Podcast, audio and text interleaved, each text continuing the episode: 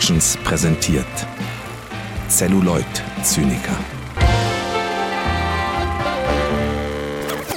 Und damit herzlich willkommen zurück zu einer niegelnagelneuen Folge der Celluloid Zyniker, Teil 2 der großen Tony Scott Retrospektive und vielleicht heute auch mal ohne Aufnahmeprobleme. Patrick, schön, dass du wieder da bist. Wie ist es bei dir? Sitzt du in einem oh ja, verrauchten Die Golden Hour scheint direkt durch mein Fenster hier rein.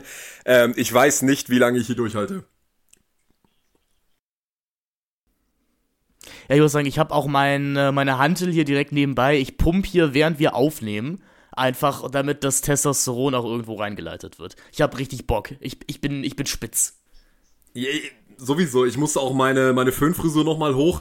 Ähm, hochföhnen und äh, habe auch die ganze Zeit schon eine Sonnenbrille auf, obwohl ähm, ich hier mitten zu Hause im Raum bin. Aber egal, ähm, wir sind in einem Tony Scott Podcast und ähm, hier geht es nur um das Feeling und sonst nichts anderes. Oder etwa doch nicht? Oh, eine spannende Frage, Cliffhanger-Frage hast du da gestellt an die HörerInnen. Jetzt bleiben sie natürlich dabei und fragen sich, was meinen die Jungs? Geht es bei Tony Scott wirklich nur um Style over Substance, wie man ihm in jeder Kritik vorwirft? Also ich muss, ich, ich muss der, der, gerade der deutschen Kritik irgendwie so zwischen den 80ern und 90ern jetzt wirklich auch mal sagen, Leute, ab dem zweiten Film ist es auch nicht mehr originell, da reinzuschreiben, ja, Werbefilmästhetik, aber inhaltlich ist der Film flach. Lasst, überlegt euch doch mal was Neues. So. Aber da, da, das, das, das ist, glaube ich, vielleicht eine ganz spannende Frage gleich mal zu Beginn. Glaubst du, das ist so eine Marotte, in die man verfällt, wenn man eben als Filmkritiker schon zu, also praktisch zu viel sehen muss und vor allem eben auch nicht die Zeit hat, sich ausführlich mit dem Film zu befassen, sondern man kann einfach nur noch irgendwelche Stichworte aufschreiben, ähm, die dann relativ relativ repetitiv sind und dann auch relativ bedeutungsleer, weil dieses, es ist flach und es ist Werbeästhetik, muss man halt sagen, ja, okay, aber was sagt das jetzt über den Film aus? Also das kann ja, es sind ja keine Ausschlusskategorien für einen guten Film. Na, ich glaube schon, also wenn wir uns die schreibende Zunft in den 80ern anschauen, dann sind das natürlich noch Leute, die eher mit dem europäischen Autorenkino der 60er, 70er aufgewachsen sind. Und ich glaube, für die ist diese vordergründige sind diese vordergründigen Reize in dem Film wirklich wahrscheinlich eine Beleidigung. Weil mhm. sie ihm sagen, ich, ich, ich möchte mich doch intellektuell mit einem Bergmann-Film auseinandersetzen und nicht Spaß im Kino haben. Also, wo kommen wir denn dahin? Äh, und dann, ja. dann zieht man an der Zigarre und, äh, und äh, in, im, im, im Zigarrenzimmer. Ich glaube, ich glaube, das ist halt symptomatisch, weil jetzt ähm, die Tony Scott-Filme, haben wir in der ersten Folge drüber ja gesprochen, waren sicherlich auch ein Novum, weil sie einfach einen komplett neuen Look ins Hollywood-Kino gebracht haben und der Filmkritiker an sich, das gemeine Wesen, reagiert jetzt ja selten auf Neuerungen mit ausgestreckter Hand, sondern eher mit einem, mm, also, das hätte Hitchcock jetzt aber nicht so gemacht. Tja, hätte Hitchcock so einen Film wie The Hunger zustande gebracht. Nee, deswegen ist Tony Scott ja auch der bessere Regisseur. Deswegen reden, ja, nein. so, der erste Hot Take die Golden Sun ist noch heißer geworden gerade. Nein, wir, wir, wir schulden euch, lieben HörerInnen, ja noch ein kleines Addendum zur letzten Folge, denn Patrick, du hast noch tatsächlich ein paar spannende Gedanken zu Beverly Hills Cop 2, die dann, ja, dem, dem Schnitt, dem, den technischen Problemen zum Opfer geworden sind. Äh, wir erinnern uns kurz einmal, wir haben das Gespräch ungefähr da verlassen, als wir uns frugten, wofür die Eddie Murphy-Figur in diesem Film eigentlich steht. Und da hast du dir ein paar spannende Gedanken zugemacht. Möchtest du die einmal mit uns teilen? Gerne. Ich hätte, äh, ich würde die Frage eben nochmal kurz aufgreifen, die dann eben dem äh, sozusagen meinem Aufnahmeprogramm, wie gesagt, ich weiß bis jetzt noch nicht, was passiert ist. Es, äh, es ist, es tut mir leid, dass das fehlt, aber wir holen das jetzt in dem Sinne nach, dass ich dich jetzt gerne nochmal fragen würde, weil du den Film ja auf Deutsch gesehen hast und gemeint hast, ja, eigentlich müsste man den Film so sehen, weil man muss fairerweise sagen, Beverly Hills Cop ist dafür in Deutschland bekannt geworden. Also mit dieser Synchro, mit der von Randolph Kronberg und dieser völlig durchgeknallten Münchner Synchro von Anne Elsholz. Und für mich war eben die Frage, wie du diese Figur eben dann eben wahrgenommen hast. Also konntest du das ertragen? Weil ich habe nämlich schon versucht, diese Filme auf Deutsch zu schauen und habe dann wirklich so gesagt, so nein, ich, ich stehe das nicht durch, weil diese Synchro hat für mich, und das habe ich beim letztes Mal eben äh, dann gesagt, das hat halt, sorry, eben für mich diese, dieses Gefühl von so, ja, okay, das ist jetzt hier unser Negerlein. Also im Prinzip, das ist jetzt so ein Aufziehäffchen, was wir hier äh, einem deutschen Publikum vorsetzen, äh, damit die schwarze Figur nicht allzu ähm, transgressiv und nicht allzu äh, subversiv wirkt, geben wir ihr halt so eine Onkel Tom Stimme, damit sie dann doch wieder eben als e, als als so eine als einfach nur so ein Clown dargestellt wird, äh, wo der deutsche äh, Zuschauer sagen kann, ach ja, das ist ja ein lustiger Schwarzer, ne? Also den gucke ich mir an, ja, den gucke ich mir an. Ähm, wie ging's denn dir damit?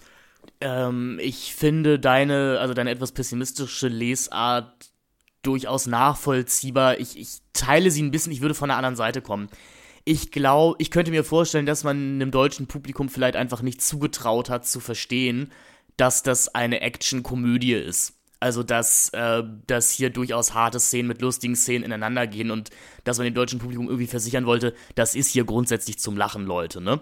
Also, wir erleben das ja häufiger, dass gerade irgendwie französische Komödien, die im Original deutlich subversiver und subtiler sind, so aus den 60ern und 70ern halt auch durch eine blöde Synchro dem deutschen Publikum schmackhaft gemacht werden. Ähm, mhm. Ich glaube eben, weil man dann, dann versucht, eben Filme in, ja, in das See, in das, in das Sehverständnis oder in das Medienverständnis von der Mitte der Gesellschaft oder von den Leuten, die halt zweimal im Jahr ins Kino gehen, zu drängen. Ähm, ein gutes Beispiel da ist sicherlich auch der Ritter der Kokosnuss, die deutsche Synchro, die ja wirklich auch gar nichts mit dem doch sehr politischen Originalfilm Monty Python and the Holy Grail zu tun hat. Ähm, deine Lesart ist bestimmt, äh, da, da ist bestimmt auch was dran. Ich, ich kenne mich da einfach mit der Rezeption gerade von People of Color im jetzt gerade in Deutschland nicht so aus. Ich glaube einfach, es ist, um dem deutschen Publikum zu versichern, das ist hier übrigens eine Komödie, ne? Also ihr, ihr sollt hier lachen, ihr müsst euch bloß nicht anstrengen. Ähm, das, das, ist, das ist lustig. Ja, ich, ich frage mich halt, ob da die Grenze nicht sehr verschwimmt ist. Also ein Publikum im Prinzip in der Mitte erreichen zu wollen, heißt eben auch rassistische Stereotypen ähm, gerne mal aufzugreifen. Sicherlich, sicherlich. Weil sie einem Publikum eben sehr geläufig sind. Also der sozusagen der Bürger von der Mitte, der hat ja auch nicht unbedingt viel übrig für Leute, die nicht aussehen wie er und äh, die eben auch von ganz woanders herkommen. Und ich glaube, äh, was für mich halt eben noch spannend war zu Beverly Hills Cop 2, das vielleicht nochmal anzumerken, ist, dass für mich irgendwie die Frage interessant war, weil ich bei diesem Film mir nie sicher war, ist diese Figur eigentlich selber eine emanzipatorische Figur innerhalb der 80er Jahre, ein schwarzer Superstar in Form von Eddie Murphy, der einen Polizisten spielt, der in einer große Hauptrolle spielt, in so einem riesigen High-Concept-Movie, was so einen Erfol unglaublichen Erfolg hatte. Und mir nicht klar war, ist das jetzt im Prinzip eine komplettes Ad acta legen einer subversiven Bewegung wie jetzt eben dem Blaxploitation Kino ähm, und so mehr oder weniger so ein Einfangen des Mainstream-Kinos von so einer äh, schwarzen Subversion, die dann eben äh, dadurch abgeflacht wird, indem man halt sagt, okay, also unsere Subversion, die wir euch anbieten können, ist, dass wir euch erlauben, einen lustigen schwarzen Polizisten in, die, in, in große Hollywood-Movies mit einzubauen, aber mehr darf es dann bitte auch nicht sein. Und ich habe diese beiden Filme ja nochmal geschaut und ich muss ganz ehrlich gestehen, ich fand sie dann bis zu einem gewissen Grad dann doch relativ bitter bis, bis zu einem gewissen Level, weil ich diese Figur, wenn man die sich nochmal ganz genau anschaut, in was für einem Umfeld sie sich verhält. Also wir haben oft sowohl im zweiten, aber vor allem im ersten Teil haben wir immer wieder diese Szenen, wo eben die Tatsache sozusagen, ich bin Schwarzer und das wird für Eddie Murphy ein Problem innerhalb dieser, dieser Diegese.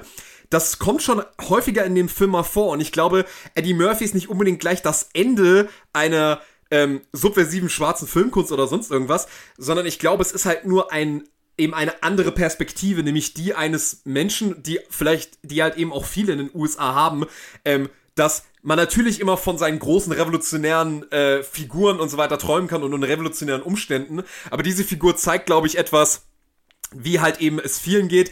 Du musst halt mit diesem Alltagsrassismus bis zu einem gewissen Grad halt leider trotzdem fertig werden. Und diese Figur zeigt halt einfach einen humorvollen Umgang damit, der aber nicht darauf basiert zu sagen, ach ja, ich mag doch alle, alle meine weißen rassistischen äh, Polizistenkops, äh, Polizistenfreunde mag ich ja trotzdem irgendwie alle, gerade weil sie so rassistisch sind und ich habe mich da einfach nur angepasst, sondern man merkt, dass das dieser Axel Foley Figur, dass es ihn schon bewegt und nervt, also und auch verletzt. Also ich meine, es gab ja diese Szene im ersten Teil, wo er eben in diesem äh, Business Building dann auf einmal durch eine Scheibe geworfen wird. Und das erste, was passiert, ist, die Polizei kommt und anstatt die Typen zu verhaften, die von diesem Bösewicht, also die Schlägertypen vom Bösewicht, anstatt die zu verhaften, die ihn aus dem Fenster geworfen haben, ist für sie klar, alles klar, Schwarzer bei einer Polizeimeldung, der muss es gewesen sein und packen ihn halt in, in den hinteren Teil des Wagens.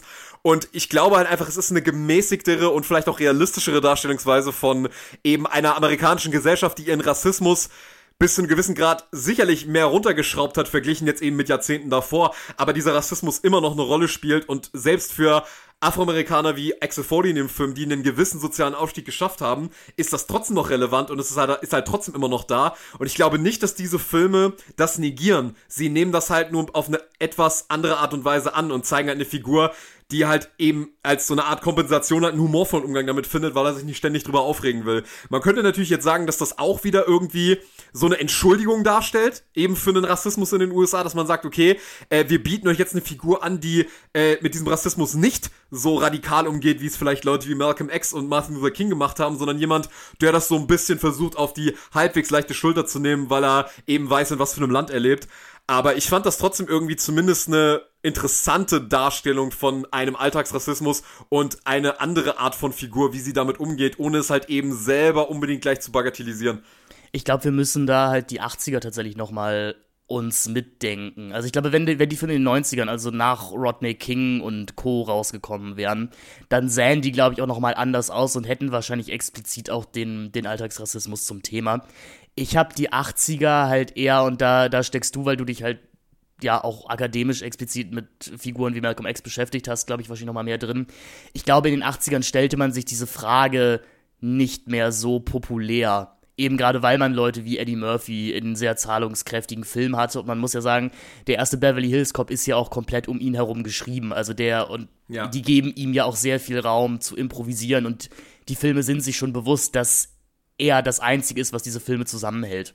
Ähm, ich glaube schon, dass, dass deine These, dass das eben eine, eine Vermainstreamisierung des Blaxploitation-Genres in gewisser Hinsicht ist, ich glaube, die ist teilweise zutreffend dem Film fehlt natürlich komplett die Härte und die Irritation eines, eines Blaxploitation-Films. Absolut. Ähm, ich glaube aber, aber das, das ist halt auch nicht diese Art von Film. Also wir, wir reden hier halt immer noch von einer großbudgetierten, na gar nicht mal so, so großbudgetiert war der erste ja auch nicht mal, aber wir reden hier halt immer noch von einer Mainstream-Komödie mit einem der größten Stars, die es gerade gab in den 80ern.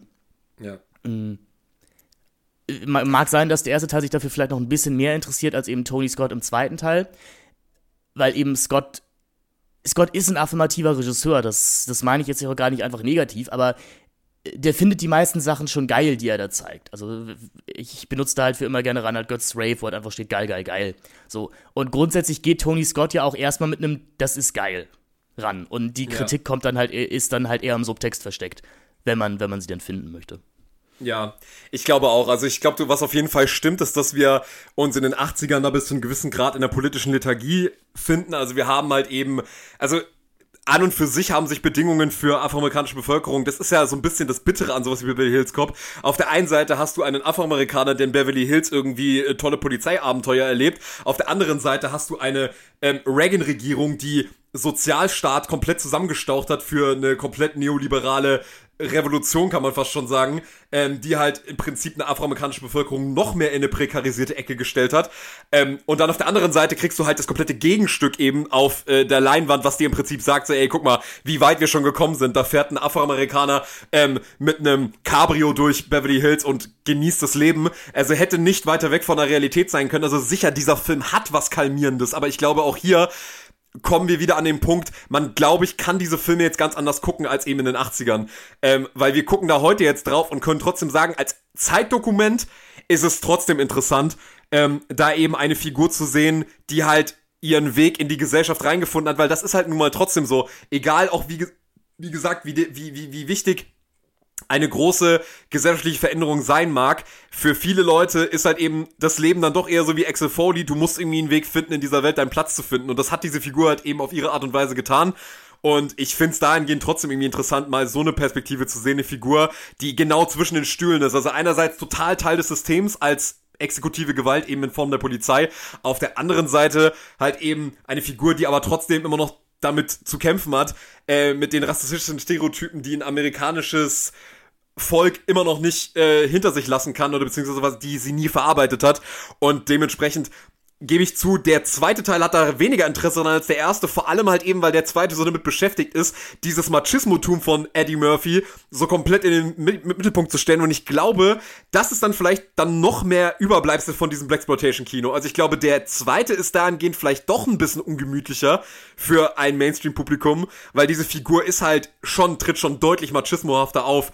Ähm, und da kommt jetzt eben wieder dieser Aspekt mit rein, wo ich noch als letzten Punkt zu Beverly Hills Cop 2, weil wir haben ja ständig drüber geredet, dass Scott jemand ist, der seinen eigenen Film immer wieder unterläuft, obwohl er total schwelgt in seinen orgiastischen Bildern und in seiner ähm, und in seinem Spaß, den er an dem ganzen Setting hat. Aber ich glaube auch hier ist wieder sehr transparent an den Figuren, dass wir zum Beispiel eben so eine Figur haben wie jetzt Eddie Murphy, der halt permanent Peniswitze machen muss und zwar ständig. Also er nimmt die Schildkröte von Rosewood in die Hand und sagt so, hey, wo ist sein Penis? Oder er fasst sich im ersten Bild direkt mal in den Schritt rein. Oder er macht irgendwo anders wieder so ein Penis-Gag, wo er zu seinem, äh, zu seinem eher etwas grimmigeren Kolle Polizistenkollegen sagt so, ja, ey, die, deine Frau ist nur zurückgekommen, weil sie einen großen Schwanz wollte und so weiter. Und ich fand's, Natürlich ist das schon, geht wieder so in Richtung Bad Boys 2, aber ich finde, in diesem Film hat das wieder was Entlarvendes, weil es ist relativ offensichtlich, warum diese Männer so unglaublich um ihr eigenes Gemächt ver also ver dahingehend verunsichert sind, weil wir halt in diesem Film mit Brigitte Nielsen eine große Frau haben, die größer ist als alle Kerle in diesem Film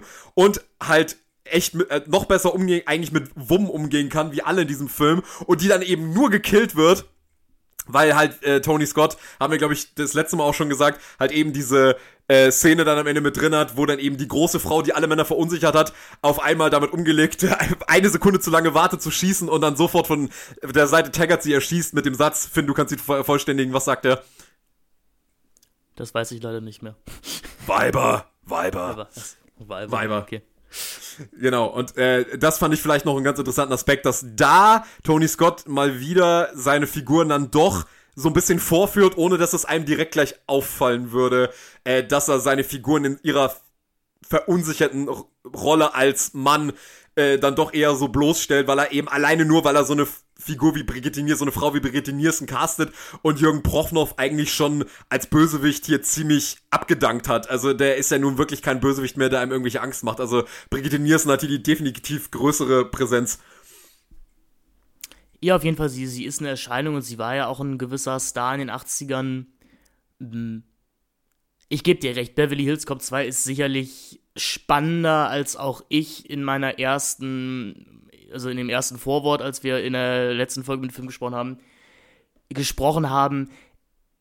Ich glaube einfach, dass, ich glaube, für eine Liebe zu Beverly Hills Cop 2 es irgendwie explizit wichtig gewesen wäre, den als Kind gesehen zu haben. Sicher. Oder als, ja. als, als, als junger Jugendlicher oder wahrscheinlich auch den in den 80ern miterlebt zu haben. Ja. Ähm, aber, also, das Gute, was wir auch nochmal gesagt haben, das Gute an Tony Scotts Filmografie ist, die Filme sind, bis auf den Film, über den wir gleich kurz reden wollen, eigentlich alle problemlos verfügbar und die meisten auch bei doppelt bei Streamingdiensten. Ähm, und es lohnt sich sicherlich nochmal in Beverly Hills Cop 2 reinzuschauen. Absolut, alleine schon, äh, weil ich halt sagen muss, der, wir haben ja schon das letzte Mal schon drüber geredet, alleine, dass wir diese, diesen äh, wirklich auf Fernsehniveau inszenierten ersten Teil dann eben im Vergleich zu diesem zweiten haben, der halt wirklich einfach mal ein richtiger Kinofilm ist und man es Eddie Murphy einfach auch irgendwie gönnt, mit dieser Figur, die eigentlich für einen kleinen Film gedacht ist, auf einmal so eine große Leinwand zu bekommen. Und äh, das guckt man sich dann doch irgendwie ganz gerne an. Es ist halt auch wirklich, wie du schon gesagt hast, es, es hat auch wieder so einen Hangout-Movie-Charakter. Also es, es ist kein Film, den du guckst, weil diese äh, Verfolgungsjagd oder dieser verdammte Kriminalfall in irgendeiner Weise spannend ist, sondern es ist so ein bisschen rumhängen mit einem wenig komischen Typen. Ja, genau, es hat damit natürlich auch ein bisschen was Noiriges, nur halt eben ein, ein sehr schwitziger Noir-Film, in dem die Stadt irgendwie auch, auch ein Protagonist ist und der, der Protagonist selber auch nicht ganz versteht, in was eine Verschwörung er hier eigentlich reingeraten wird. Denn das, das ist ja das Spannende auch an einem Film, über den wir später noch reden werden, nämlich Last Boy Scout, dass die Handlung zugleich sehr komplex und sehr, sehr geradlinig unterkomplex ist. Ja. Aber ich, ich glaube, das hat er in Last Boy Scout eben nochmal ein bisschen besser hinbekommen. Ja, aber um über den zu sprechen, müssen wir nochmal kurz einen Umweg machen. Genau, ähm, zwei, zwei Sätze einmal zu Revenge, eine gefährliche Affäre. Ein Film, den Tony Scott im Jahre 1990 gedreht hat und das ist wirklich ein, ein vergessener Film, habe ich das Gefühl. Ich, ich, kenne niemanden, der über Revenge spricht. Ja. Äh, besetzt mit Kevin Costner, Anthony Quinn und Madeleine Stowe in den Hauptrollen und John Leguizamo und Thomas Milan äh, treten in kleineren Nebenrollen nochmal auf. Das Ganze kann man sich vorstellen als eine Art ja, Verpoppung eines Italo-Westerns, eines, eines Italo-Gangsterfilms.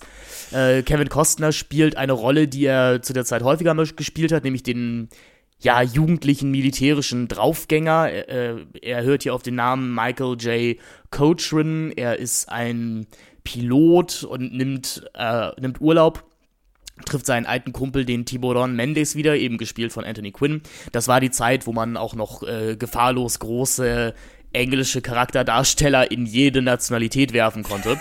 Also Anthony Quinn hat Anthony Quinn hat ja glaube ich in seiner Karriere er, er, ist bei Lawrence von Arabien dabei irgendwie als als halt eben ein arabischer Stammesführer. Aber ähm, nee halt das ist das ist doch äh, ist ist er das? Also auf jeden Fall ist Sir Alec Guinness ist auf jeden Fall auch als Araber dabei in Lawrence von Arabien. Ich bin gerade der Meinung, dass, dass, er auch bei Lawrence von Arabien dabei ist. Das ist. Ja, er ist auch bei Lawrence von Arabien dabei. Ähm, also äh, bei Lawrence von Arabien. Ich meine, gut, Madeline Stowe wird ja hier auch als, als, als Mexikanerin ja. äh, gecastet. Also. Das, das ging damals noch, ne? Da, da gab es noch keine empörten Aufschreie. Ähm, ja. ich, und die Story ist schnell erzählt. Eben Michael verliebt sich in Miera, eben gespielt von Madeline Stowe. Das ist die Gespielin von, von Herrn Mendes, der so eine Art Drogenboss, äh, Patron ist in dieser Spanisch, Spanisch, nee, es ist Mexiko, in dieser, in dieser mexikanischen Wüste. Äh, die beiden beginnen eine Affäre, das wird natürlich aufgedeckt und wird sehr, sehr unangenehm, sehr exploitig, findet dann aber ein sehr ruhiges, fast äh, ein sehr ruhiges, antiklimatisches Ende. Ich hatte sehr, sehr viel Spaß mit dem Film. Es ist jetzt ja auch kein Geheimnis, dass ich ein großes Herz eben für diesen Italo-Schund habe aus den 70ern und 80ern. Ich habe mich eben auch sehr gefreut, dass Thomas Milan, der in vielen dieser Filme die Hauptrolle gespielt hat, hier eben eine kleine Nebenrolle bekleidet, was mir dann auch innertextlich nochmal versichert hat, ja, ich, ich glaube, das soll eben auch eine Anlehnung an diese Art von Film sein. Ähm, ich fand spannend, dass Kevin Costner, obwohl er hier eben eine Rolle spielt, die er auch schon in sowas wie No Way Out oder sowas gespielt hat, er ist hier doch deutlich grimmiger angelegt, beziehungsweise wird ja. vom Film jetzt auch nicht so wahnsinnig positiv gezeichnet. Nee. Denn man muss sagen, wie wir gehen jetzt in so eine Phase von Tony Scott, wo Charaktere Dinge tun, die sie nicht tun müssten. Also wo das ganze Unheil, was um sie passiert, wirklich komplett selbstverschuldet ist. Ja. Ähm, und das, äh, das ist dem Film zu jeder Zeit bewusst. Also äh, wenn ihr den Film auftreiben könnt, ich würde ihn durchaus empfehlen. Er ist, er ist sehr ungemütlich. Damit muss man klarkommen. Also es gibt, es gibt hier wirklich ausladende Gewalt gegen Frauen. Also Madeleine Stowe wird hier wirklich gedemütigt und äh, missbraucht bis zum geht nicht mehr. Ähm, was mir aber wirklich gefallen hat, ist eben das wunderschöne antiklimatische Ende. Ein, es gibt noch ein recht poetisches Endbild. Wer so eine Art von Film mag, äh, kann, kann denke ich mal, reinschauen. Durchaus, durchaus eine kleine Überraschung. Es ist wirklich auch ein Film, wo, wo mir lange, lange Zeit nicht klar war, was ist das überhaupt? Also Tony Scott hat diesen Film gemacht und warum kriegt man den wirklich ungelogen nirgendwo? Also ich habe damals, glaube ich, sage und schreibe 34 Euro für die letzte Blu-ray, die es irgendwo im Internet gab, auf Deutsch tatsächlich, ähm, die ich irgendwie noch finden konnte, habe ich dafür hingeblättert, nur um diesen Film zu haben. Und ich dachte so, oh, hoffentlich ist der Film gut, hoffentlich ist er gut. Ähm, und ja, ist er. Also ich kann auch wirklich bestätigen, das ist so ein, auch wieder so ein Film, der ist auf eine andere Art und Weise ein Hangout-Movie, ähm, weil ich finde, man schwelgt auch wieder in dieser Atmosphäre. Also mhm. es ist auch wieder in seiner dann doch sehr meditativen, ruhigen Art, sehr in, in, in so eine Slowburner-Atmosphäre. Trotzdem kann man darin schwelgen, was man hier sieht. Also besonders die, sagen wir mal, die erste halbe, dreiviertel Stunde, wo äh, Madeline Stone, Kevin Costner sich so langsam annähern, muss ich auch ganz klar sagen, das ist wirklich äh, lupenreine Erotik. Also ja, ja, ja. Ich, ich, ich muss das Tony Scott wirklich lassen. Das ist ein Film, und ich, ich, ich werf das immer Filmen vor, vor allem Mainstream-Filmen, dass sie keine heterosexuelle Erotik mehr hinbekommen. Ähm, äh, homosexuelle Erotik ja, das kriegt man oft hin, weil eben ähm, die Erotik bei homosexuellen Geschichten halt vor allem immer dabei entsteht, dass diese Figuren immer über einen gewissen Schatten springen müssen, weil halt eben Queerness immer noch in einem gesellschaftlichen Rahmen bis zu einem gewissen Grad noch was sozusagen ein Akt ist, zu dem man sich selber überwinden muss. Aber bei Frau und Mann passiert es entweder gar nicht mehr oder es passiert halt so komisch mechanisch und so absolut erwartbar, dass gar keine Erotik mehr entsteht. Ähm, und hier hast du natürlich den Vorteil, dass du auch hier eine Liebe hast, die gar nicht stattfinden darf. Und das macht das Ganze natürlich dann eben besonders erotisch, weil es halt eben ein Grenzüberschritt ist zwischen diesen beiden Figuren, ähm, wo sie sich überwinden müssen, um aufeinander zuzugehen. Und das ist tatsächlich etwas, was ich bei Tony Scott in der Form, nachdem wir schon drüber geredet haben, dass wir in Top Gun auch durchaus eine gekonnte Erotik haben, aber dann doch einen relativ schmusigen Sex, ist das hier schon durchaus deftig. Also für das, was ich sonst so im Mainstream-Kino so an Sex geliefert bekomme, ähm, war das doch ganz mhm. gut hier, oder? Ich meine, wir haben hier natürlich den Vorteil, wir sind hier im Jahre 1990, also der, der Erotik-Thriller ist ja tatsächlich noch ein Genre, das im Mainstream geschaut wird. Also Sicher. sowas wie eine verhängnisvolle Affäre hatten wir schon neuneinhalb Basic Wochen. Basic Instinct zwei Jahre später. Genau, Basic Instinct kommt zwei Jahre später, ist dann sicherlich der, der grandiose End- und auch Höhepunkt dieser Reihe, aber das ist ja die Zeit, wo man im Mainstream-Kino tatsächlich noch Sex inszenieren darf. Also ich sprach ja auch schon, ich weiß nicht, ob du den mal gesehen hast, diesen Film, ähm, äh, out, of, out of, diesen Kevin Costner-Film. Ähm, no Way Out. Ich, no Way ich, Out. Ich, nee, ich wusste auf jeden Fall, dass der sich und Revenge bis zu einem gewissen Grad ähnelt, Egal, weil sie, Kevin sie Costner mal wieder mit der falschen Frau schläft. Sie erinnert sich auch sehr, und der ist auch sehr erotisch. Also, ich meine, das ist halt die Zeit, wo Leute wie Brian De Palma und Co. noch große Budgets bekommen. Stimmt. Um im, im Mainstream sowas zu drehen. Also, die, die Sexlosigkeit im auch Actionfilm beginnt dann ja erst mit sowas, wenn Michael Bay tatsächlich mal etwas prominenter auf, auf der Bühne aufschlägt. Ja, weil, weil dann haben wir die sexuelle Unsicherheit halt in großen Metaphern ver, ähm, oder die große, die Sexualität wird dann halt eben in Form von Explosionen und äh, eine gewisse sexuelle Unsicherheit. Das hast du mir ja berichtet in Pearl Harbor, äh, dass wir da eine gewisse Analfixiertheit haben und äh, ständig Spritzen in irgendwelche Hintern reingejagt werden und da so, so eine gewisse männliche Unsicherheit, oh Gott, was ist, wenn mir irgendwas in den äh, Hintern geschoben wird, so um Gottes Willen, so, das ist dann halt eben in großen Bildmetaphern alles verpackt, aber so explizit wird dann niemand mehr. Da kommt dann eher so eine infantile Sexualität dann eben durch. Nee, genau, ich, ich, ich würde, ich würde ich wollte gerade sagen, sagen Top Gun, ich würde, ich würde Paul Haber dahingehend noch verteidigen, dass er ja auch irgendwo so ein 40er Jahre Epos sein will. Und die Metaphern, die Sexualmetaphern, die man in den 40ern benutzen musste, ja. ähm, hier, ich würde sogar fast sagen, vielleicht komödiantisch überspitzt.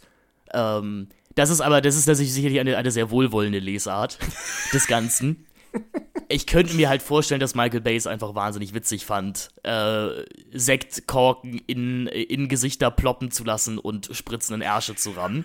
Äh, ich, ich, möchte, ich möchte die etwas feinfühligere Lesart von, dass hier bewusst auch parodiert wird, kurz anbringen. Jetzt sind wir jetzt von Tony Scott bei Michael Bay gelandet. Das, das ist sicherlich auch nicht verwerflich, denn ohne Tony Scott kein Michael Bay. Ähm, ja, Vielleicht noch mal ein paar Worte zu äh, seinem nächsten Film Tage äh, eine, ein, ein Satz vielleicht ja. noch ganz kurz. Äh, mir ist noch eine Sache zu Revenge, die ich gern sagen wollte. Ähm, ich muss wirklich sagen, wo du das Ende noch mal angesprochen hast, ich muss ganz ehrlich gestehen, das ist tatsächlich das einzige Ende bei äh, der ganzen Conny Scott Filmografie, die wir besprechen, wo ich echt Tränen in den Augen habe. Ich finde das echt traurig. Also es ist wirklich, es funktioniert tatsächlich als das, was es sein will. Also es hat mich so ein bisschen an das erinnert, was dann ein paar Jahre später mit neun Oscars ausgezeichnet wurde, nämlich äh, der englische Patient. Nämlich eben die große Liebe, die nicht sein darf und ähm, die äh, eine gewisse Tragik zu sich hat und die auch in so einem schwitzigen Wüstensetting, äh, in einem exotistischen Rahmen, äh, sich dann eben in einer gewissen dann in einer gewissen Wildheit die Liebe sich dann eben Bahn bricht so. Also es ist halt interessant, dass diesen Film jeder vergisst und der englische Patient kriegt fünf Jahre später neun Oscars dafür hinterhergeworfen. Ja, man muss sagen, der englische Patient ist ja auch wesentlich gefälliger. Äh, Sicher, ich meine auch große Literaturvorlage ist, ist mir klar. Genau. Äh, ja. Und auch, auch glaube ich, eher der Film, den unsere Mütter abends nochmal in den Player packen. Mhm. Weil der, der Ralph Fiennes war ja auch attraktiv einfach. Ja, ich, ich, nichts gegen den englischen Patient, ich mag den Film, aber ähm, ich, ich, ich habe ihn sehr lange nicht gesehen, aber ich hätte vielleicht mal wieder Lust. Der ist, halt auch drei, der ist halt auch drei Stunden lang. Ja? Also das, der ist äh, drei Stunden lang, ja. Ähm, aber hat auch, der hat auch für Hollywood Verhältnisse wirklich auch grandiose Erotik, aber ich, ich wo, wo, was ich halt nur hier kurz anbringen wollte, ist, äh, dieser Hass gegenüber Tony Scott, der ist dann doch relativ offensichtlich, wenn man sich anguckt, was er selber schon mal gedreht hat und was dann bei anderen Leuten, die halt irgendwie ein bisschen besseren Ruf haben und die vielleicht ein bisschen gefälliger auftreten, äh, die dann eben nicht so grimmig werden wie dann eben Revenge, wo es dann halt auch dann teilweise wirklich so ist, dass du dich wirklich fragst, will ich dieser Hauptfigur eigentlich noch folgen, ähm, die irgendwelche Leute auf irgendwelchen ranzigen äh, Bartoiletten äh, dann irgendwie abstechen will man solchen Figuren folgen? Das ist dann immer so die Frage und das macht dann so ein englischer Patient ein bisschen seichter und dann fliegen auf einmal die Oscars entgegen und ich finde halt nur das relativ spannend, dass man sieht, dass in Tony Scott für alles, was er tut, immer so ein bisschen verlacht wird, aber dann bei anderen, die es ein bisschen angenehmer gestalten für, den, für das Publikum, was sowas nicht erträgt. Das sind dann die Leute, wo man so, oh mein Gott, Wahnsinn, so ein großes Meisterwerk haben wir seit Jahren nicht gesehen, wo ich mir so denke, ah ja, pff, ja, ist mal wieder ich, typisch. Ich, ich glaube, man hat, ich, ich, ich kann gleich nochmal, weil das bestätigt einfach das, worüber wir zu Beginn der Aufnahme geredet haben, aber ich kann gleich nochmal die Kritik des Lexikon des internationalen Films vorlesen, weil die liest sich ehrlich gesagt auch wie jede Kritik zu dem Tony Scott-Film, den man, den man liest.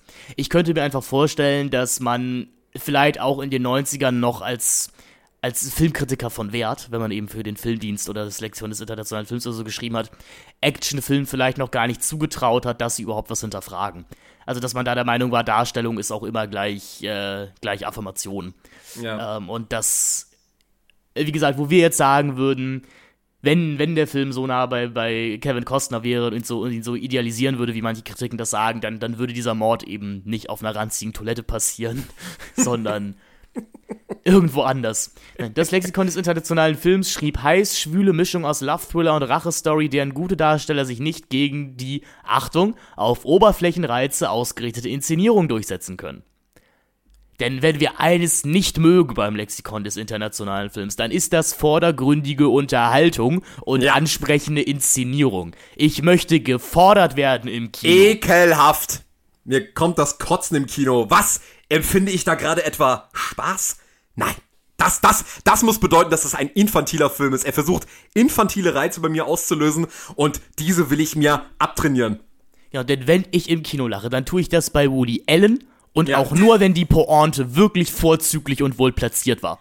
Ja, wobei Woody Allen ist ja fast schon zu B-Moviehaft. Also wir, wir lachen nur bei Ernst Lubitsch oder äh, bei, bei Billy Wilder. So, das, das ist dann. Das, ich meine, nichts gegen die beiden, ne? großartige Regisseure, ja, aber ich glaube. Da, da darf man dann auch mal. Da, da darf man dann auch mal sich des Affektes hingeben. da darf man dann auch mal schmunzeln. Ja. Naja. Äh, wie, wie es schon bei Loriot hieß, äh, ich bin kein Schadenfroher aber wenn es etwas zu schmunzeln gibt, dann lachen ich und meine Frau doch gerne mal. Ja, sicher. Da, also ich meine, ich, ja, also ich glaube, das Milieu äh, in, in, in, in Loriot-Filmen, das ist auch, denke ich, genau das, was beim Lexikon des internationalen Films arbeitet. Ja. Ich, ich, las mal in einer Amazon-Kritik über Dr. Faustus von Thomas Mann, ein Buch, das ich wirklich auch sehr liebe. Aber ich, ich verstand die Drei-Sterne-Kritik, die der User da schrieb, denn ich meinte, naja, also, wenn sie zu der Art von Mensch gehören, die Rotwein sammeln und äh, maximal bei Woody Allen-Filmen lachen, dann ist das sicherlich genau ihr Buch. Und ich, ich, ich hab's irgendwo verstanden, aber ich, ich fand die Formulierung einfach sehr schön. ist auch sehr gut. Also ich meine, äh, über Thomas Mann und den Humor, ja, da kann man sich ja auch äh, irgendwie drüber reden, ob es Diese feine Ironie bei Thomas Mann. Ja, ja, das, äh, das wird da, das, das, da, dazu mehr im Thomas Mann Podcast. Ist es, ist es nicht auch bei, bei Melle in, äh, in Die Welt im Rücken, wenn er seine Buchsammlung verkauft, dass er sagt, diese, diese feine Ironie bei Thomas Mann hat er ehrlich gesagt nie wahrgenommen. Deswegen, deswegen zuerst, deswegen zuerst Thomas Mann weg. Ja. Ja, jetzt, jetzt kommt Wolfgang Schmidt nie wieder in unsere Sendung. Jetzt niemals in unsere Sendung. das müssen wir unbedingt rausschneiden. Nein, nichts gegen Thomas Mann. Der Mann ha, hat, hat ja ein paar ganz gute Bücher geschrieben, ne? Ja, also mal abgesehen davon, dass er ultra-reaktionär und Antisemit war, ähm, ist er, ein, also hat er zumindest eine gute Sprache, auch wenn er mir ein bisschen zu schwurbelig auftritt. Also äh, da, da lob ich mir zumindest bis zu einem gewissen Grad seinen Bruder, der äh, ein bisschen äh, ja weniger in seine eigene Formulierungskunst verliebt ist. Ach Heinrich, mir graut, mir graut vor dir. das ist ja kein Anspruch mehr. Das ein Bildungsbürger-Gag bei den Celluloid-Zynikern, was ist denn hier los? ja, das war's dann aber auch. Mehr haben wir nicht zu bieten. Also, ja, wir, also sagen, das, das, sind, das, sind, die zwei Bücher, die wir gelesen haben in unserem Leben. ich wollte gerade sagen, hiermit ist verifiziert, dass wir jeweils ein Buch von Heinrich Mann und Thomas Mann gelesen haben, aber das war's dann auch. Das ist mehr als unsere Deutschlehrer jeweils gemacht haben. Ähm, okay, also äh, das, äh, wir gehen jetzt, glaube ich, mal langsam mal weiter. Ich, wenn wir, wenn wir jetzt noch, äh, wenn wir jetzt noch zu den Deutschlehrern ausholen, so, ich glaube dann, äh, also ich äh, würde. Tage ich, des Donners. Also ich nehme meine Deutschlehrer, ich nehme eine Deutschlehrerin bei mir in Schutz, bei den anderen weiß ich es nicht. Ja, ich eigentlich meine auch. Ich, ich wollte, ich wollte, ich wollte mal einen Gag machen. So. Gegen das marode deutsche Bildung, gegen das marode deutsche Bildungssystem. Hahaha. Ja, ich glaube, das war diese feine Ironie, die du gerade versucht hast anzuwenden Genau. von, von, Von Thomas Mann. Thomas Mann. Ja, du merkst, wir sind hier sehr lernfähig. Also wir übernehmen gleich den Humor der Meister. Ähm, nee, also Wollen wir mal über Thomas Mann-Verfilmungen reden? das gerne auch. Shoutout auf jeden Fall an die Deutschlehrer, die dafür gesorgt haben, dass äh, ja man uns beide jetzt äh, über Dinge reden hört, die wir ja die äh, uns äh, vermeintlich schlau über Dinge reden hört, von denen wir eigentlich keine Ahnung haben. Fragt eure Großeltern, die wissen, wovon wir reden. Also ähm, ja, ich ich weiß nicht, donnern. was hier gerade passiert ist, liebe Ich hab- weiß auch nicht, was Aber hier ich gerade hatte passiert. Spaß, ich hatte Spaß. Also ich, wir haben uns mal einen Schmunzler erlaubt. Es soll passieren. Weil ich sitze hier, ich sitz hier halt auch die ganze Zeit mit so ernster Miene vor dem Mikrofon. Das kannst du dir gar nicht vorstellen, wie schwer man, es ist. man, muss das, man muss das vielleicht mal visualisieren. Wir sitzen hier in unseren Ledersesseln halt vor dem Kamin. Ähm, ich habe ich hab eine Zigarre hier an, während wir hier podcasten. Ja, und das ist es dann eigentlich. Und mein, mein Butler kommt dann herein und äh, massiert mir die Füße alle 20 Minuten. Und ja, so, so podcaste ich. Ja, und du gu- guckst mich die ganze Zeit angewidert an, weil ich noch Zigaretten rauche ähm, und du dich da schon längst von emanzipiert hast und du guckst so richtig, richtig verächtlich auf meine L&M-Packung. Ich meine, es ist ja okay, wenn, wenn man nur. Also, du gibst halt 50 Euro im Monat für Zigaretten aus, ich gebe halt 500 für Zigarren aus. Das, das sind jetzt, im Endeffekt geht es da nur um eine Null am Ende des Tages. In letzter Konsequenz ist, In, letzter- in letzter Konsequenz, ähm, die Richtung stimmt ja. es sind Peanuts. Letztlich. In richtige Richtungen gefahren wird auch bei Tage des Donners, Days of Thunder. Äh, böse Zungen sagen, das ist einfach nur ein Rip-Off von Top Gun, nur jetzt mit Rennautos. Und das kann man ein bisschen so unterschreiben. Ähm, ein bisschen was anderes macht der Film natürlich schon. Tony Scott und Tom Cruise tun sich ein zweites Mal zusammen und ich denke mal, der Pitch wird gewesen sein, Mensch, Tom, äh, welches Fahrzeug oder welche Profession hast du denn in deiner Karriere bis jetzt noch nicht gemacht? Du warst ein Billardspieler, du warst ein Pilot, äh, du warst der, du hattest einen äh, Autistenbruder. Was können wir noch machen? Du könntest noch mal Rennfahrer werden. Und Tom Cruise hat gesagt, ja, ich bin ja sowieso ein schneller Typ. Ich fahre auch gerne Rennen. Das ist im Prinzip auch die Story des Films. Also Tom Cruise spielt Cole Trickle, einen jungen heiß Cool Trick. es sind einfach Namen wie Gedichte. Ein, ähm, ja, einen jungen, ungestümen Rennfahrer, verrät uns die Wikipedia, der über Umwege ein NASCAR-Fahrer wird. Er hat eigentlich überhaupt keine Ahnung davon, was bei NASCAR eigentlich passiert. Das sagt er auch so, er hat auch keine Ahnung von Technik, er kann einfach nur Auto fahren. Robert Duvall als Harry Hock wird sein Mentor und Chefmechaniker. Irgendwie kommt dann auch Nicole Kidman als Ärztin bei dem Ganzen mit dazu und es gibt eine Rivalität zwischen äh, Michael Rooker, äh, der einen Mann namens Rowdy Burns spielt und im zweiten Teil des Films mit Carrie Elvis, der einen jungen Highspawn namens Russ Wheeler spielt. Denn das Geniale, wirklich das Geniale an äh, Tage des Donners ist, dass wir in diesen 100 Minuten, die der Film geht, wirklich zweimal hintereinander den gleichen Film präsentiert bekommen. Also wir bekommen 50 Minuten eine Rivalen-Story präsentiert und dann nochmal 50 Minuten lang die zweite. Das hat mir durchaus äh, Respekt abgewrungen. Man muss, also das, das Ganze hier ist natürlich eine Verpoppung des Rennfahrerfilms, der vor allem in den 60ern, 70ern beliebt war, mit sowas wie Le Mans oder Grand Prix, also so Steve McQueen-Filme. Und dafür ist das schon, ja, anguckbar. Ich bin leider einfach kein großer Autorennfilm des, äh, Autorennen, Autorennen-Fan. Auto, Autofilmrennen, Fan, Film. Ja, deswegen wird mein Herz da nie so ganz aufgehen, aber man muss halt auch hier mal wieder sagen, Tony Scott hat halt bestimmt oder hat halt hat mit diesem Film halt festgelegt, wie Autorennen und wie Autoverfolgungsjagen auszusehen haben in den nächsten, nächsten 20 bis 30 Jahren des Kinos. Wahrscheinlich bis dann Drive irgendwie nochmal eine neue Ästhetik da reingebracht hat. Ähm, das kann man diesem Film zugute halten. Ansonsten, er ist unterhaltsam. Ich würde hier halt sagen, das ist ein klassischer Kabel 1 Nachmittagsfilm. Macht man nichts falsch mit. Wenn ihr wie wir jetzt Tony Scott Komplettisten seid, solltet man sich das sicherlich mal ansehen. Ich denke, popkulturell auch dahingehend wichtig, weil es eben Nicole Kidmans erste große Hollywood-Rolle war und die beiden sich hier auch kennengelernt haben. Nee, ich glaube, es war noch anders. Ich glaube, Tom Cruise hat ihr die Rolle verschafft. Die kannten sie schon vorher. Wenn mich nicht alles täuscht. Das kann auch sein. Er, stimmt, er hat sie in diesem ähm, Gefährliche Tiefe oder wie der Film heißt gesehen. Das kann sein, ja. Ja, er, hat das ja, hier, er hat sie genau. auf jeden Fall vorher gesehen und dann hat er ihr die Rolle hier bei Tage des Donners verschafft. Genau. Und dann, dann haben die beiden eine Affäre begonnen und sind dann zusammengekommen. ja, also dafür ist, dafür ist der Film tatsächlich Todesstille heißt der Film übrigens, nicht gefährliche Tiefe. Ähm, ja, kann man gucken. Aber mit Top Gun hatte ich doch etwas mehr Spaß und den Soundtrack fand ich auch besser. Ich glaube, das Problem, also als ich Tage des Donners auch geschaut habe und ich merke immer wieder, wenn ich den schaue, dass das wirklich einer der wenigen Tony Scott-Filme, wo mir halt auch wirklich, also mir bleibt bei Tony Scott-Filmen, bleiben mir zumindest immer irgendwelche Beziehungen zwischen Charakteren oder irgendwas in irgendeiner Form an Gefühl aus diesem Film bleibt bei mir. Und ich finde, Tage des Donners ist so ein Film, äh, no pun intended, rauscht an einem vorbei irgendwie. Also man guckt das und irgendwie ist es dann aber auch echt egal, dass man ihn gesehen hat. Also ich habe wirklich alles andere als eine schlechte Zeit, wenn ich das gucke. Also das ist schon auch wieder so ein ähm, eine, eine gute Zeit. Also man kann wirklich bei Tony Scott immer wieder sagen, es geht immer wieder um gute Zeit und um Verpoppung. Das sind, glaube ich, so die zwei Sachen, die hier jedes Mal gesagt werden.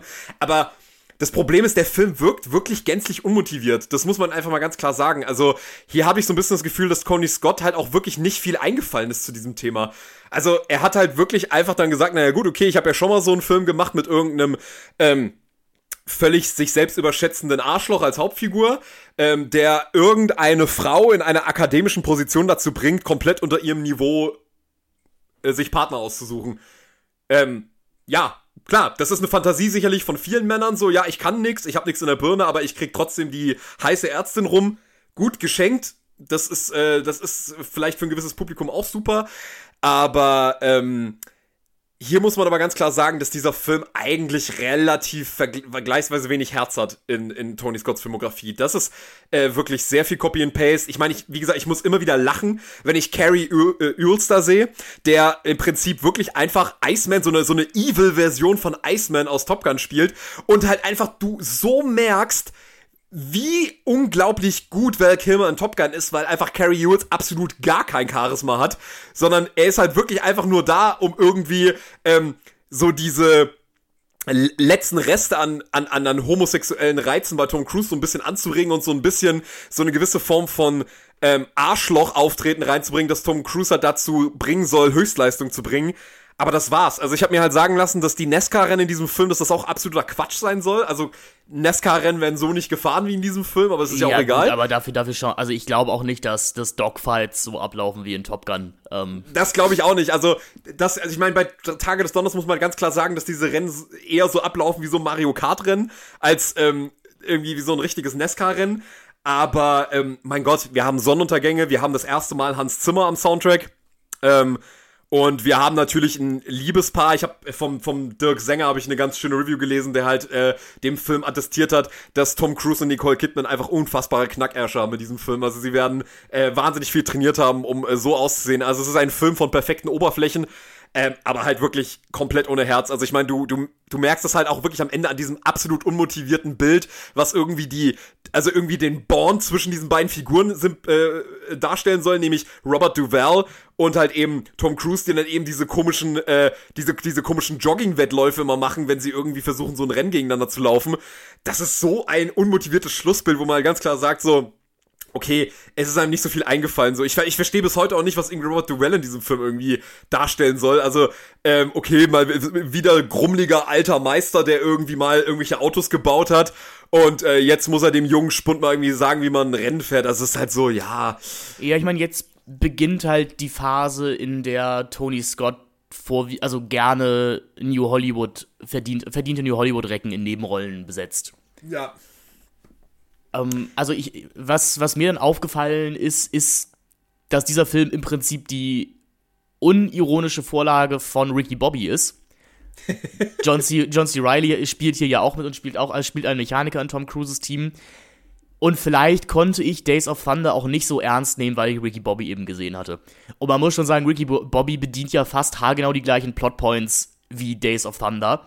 Ähm, aber es ist fast schon eine Art Spoof auf diese Art von Film und legt schon wirklich den Finger in die Wunde, wo, wo Days of Thunder eben zum Himmelschreien blöd ist. Wie du schon gesagt hast, hier, hier fehlt eben komplett irgendeine zweite Ebene. Der Film ist wahnsinnig heterosexuell, fast schon zu heterosexuell.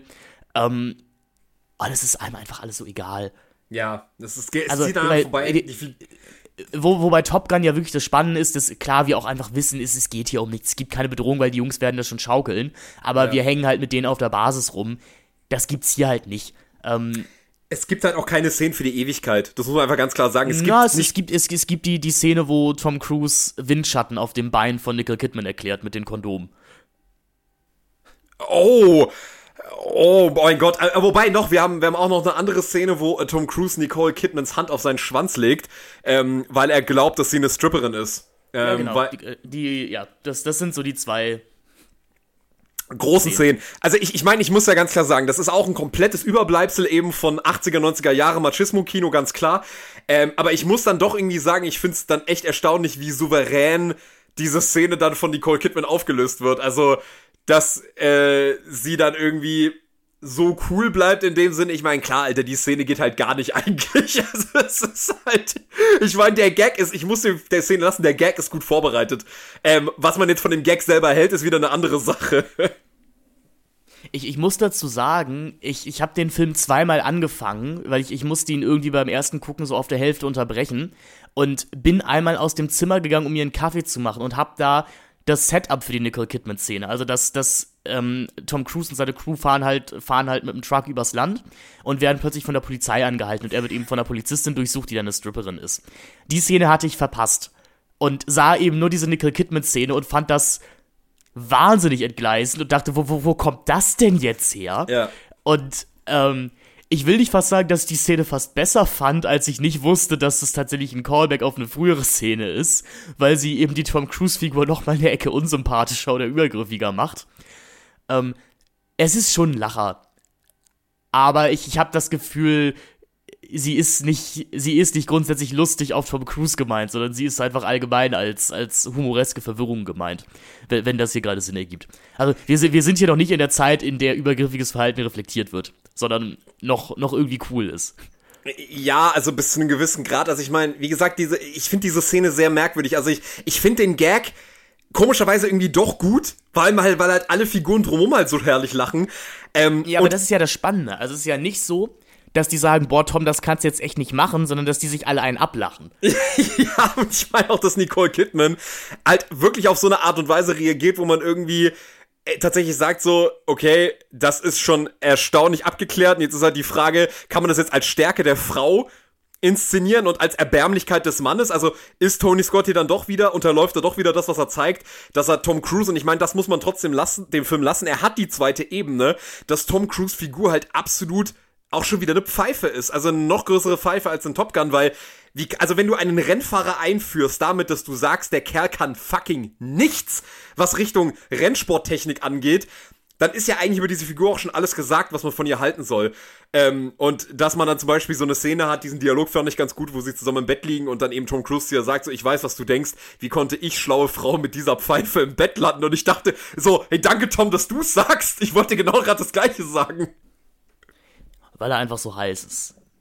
Ja, es ist halt, ja. Also, ich meine, allein schon die Character Introduction von Tom Cruise, es ist zum Kaputtlachen. Also, äh, wenn er da. Das ist, das ist wirklich groß, wie er durch diesen Nebel im, im Sonnenuntergang angefahren kommt. Auf diesem Motorrad. Ja, also. Es ist Camp. Es ist schon man, wieder Camp. Man, man, man hat das Gefühl, diese, der Film existiert im gleichen Universum wie Top Gun und äh, Maverick hat eben irgendwie seinen Namen gewechselt, um jetzt als Zivilist auch mal ein paar Rennen zu fahren. Ja. Und dann hat er gemerkt, es hat nicht so geklappt und dann ist er 20 Jahre später zurück in die Top Gun Akademie gegangen. Ja. Ich muss aber fairerweise sagen, ich habe mich trotzdem sehr gefreut, hier Michael Rooker mal wieder zu sehen, weil das auch so ein Schauspieler ist, den ich leider meiner Ansicht nach immer zu selten gesehen habe. Ich mag ihn wirklich sehr gerne. Auch wenn er hier leider auch wieder nicht mhm. viel zu tun bekommt.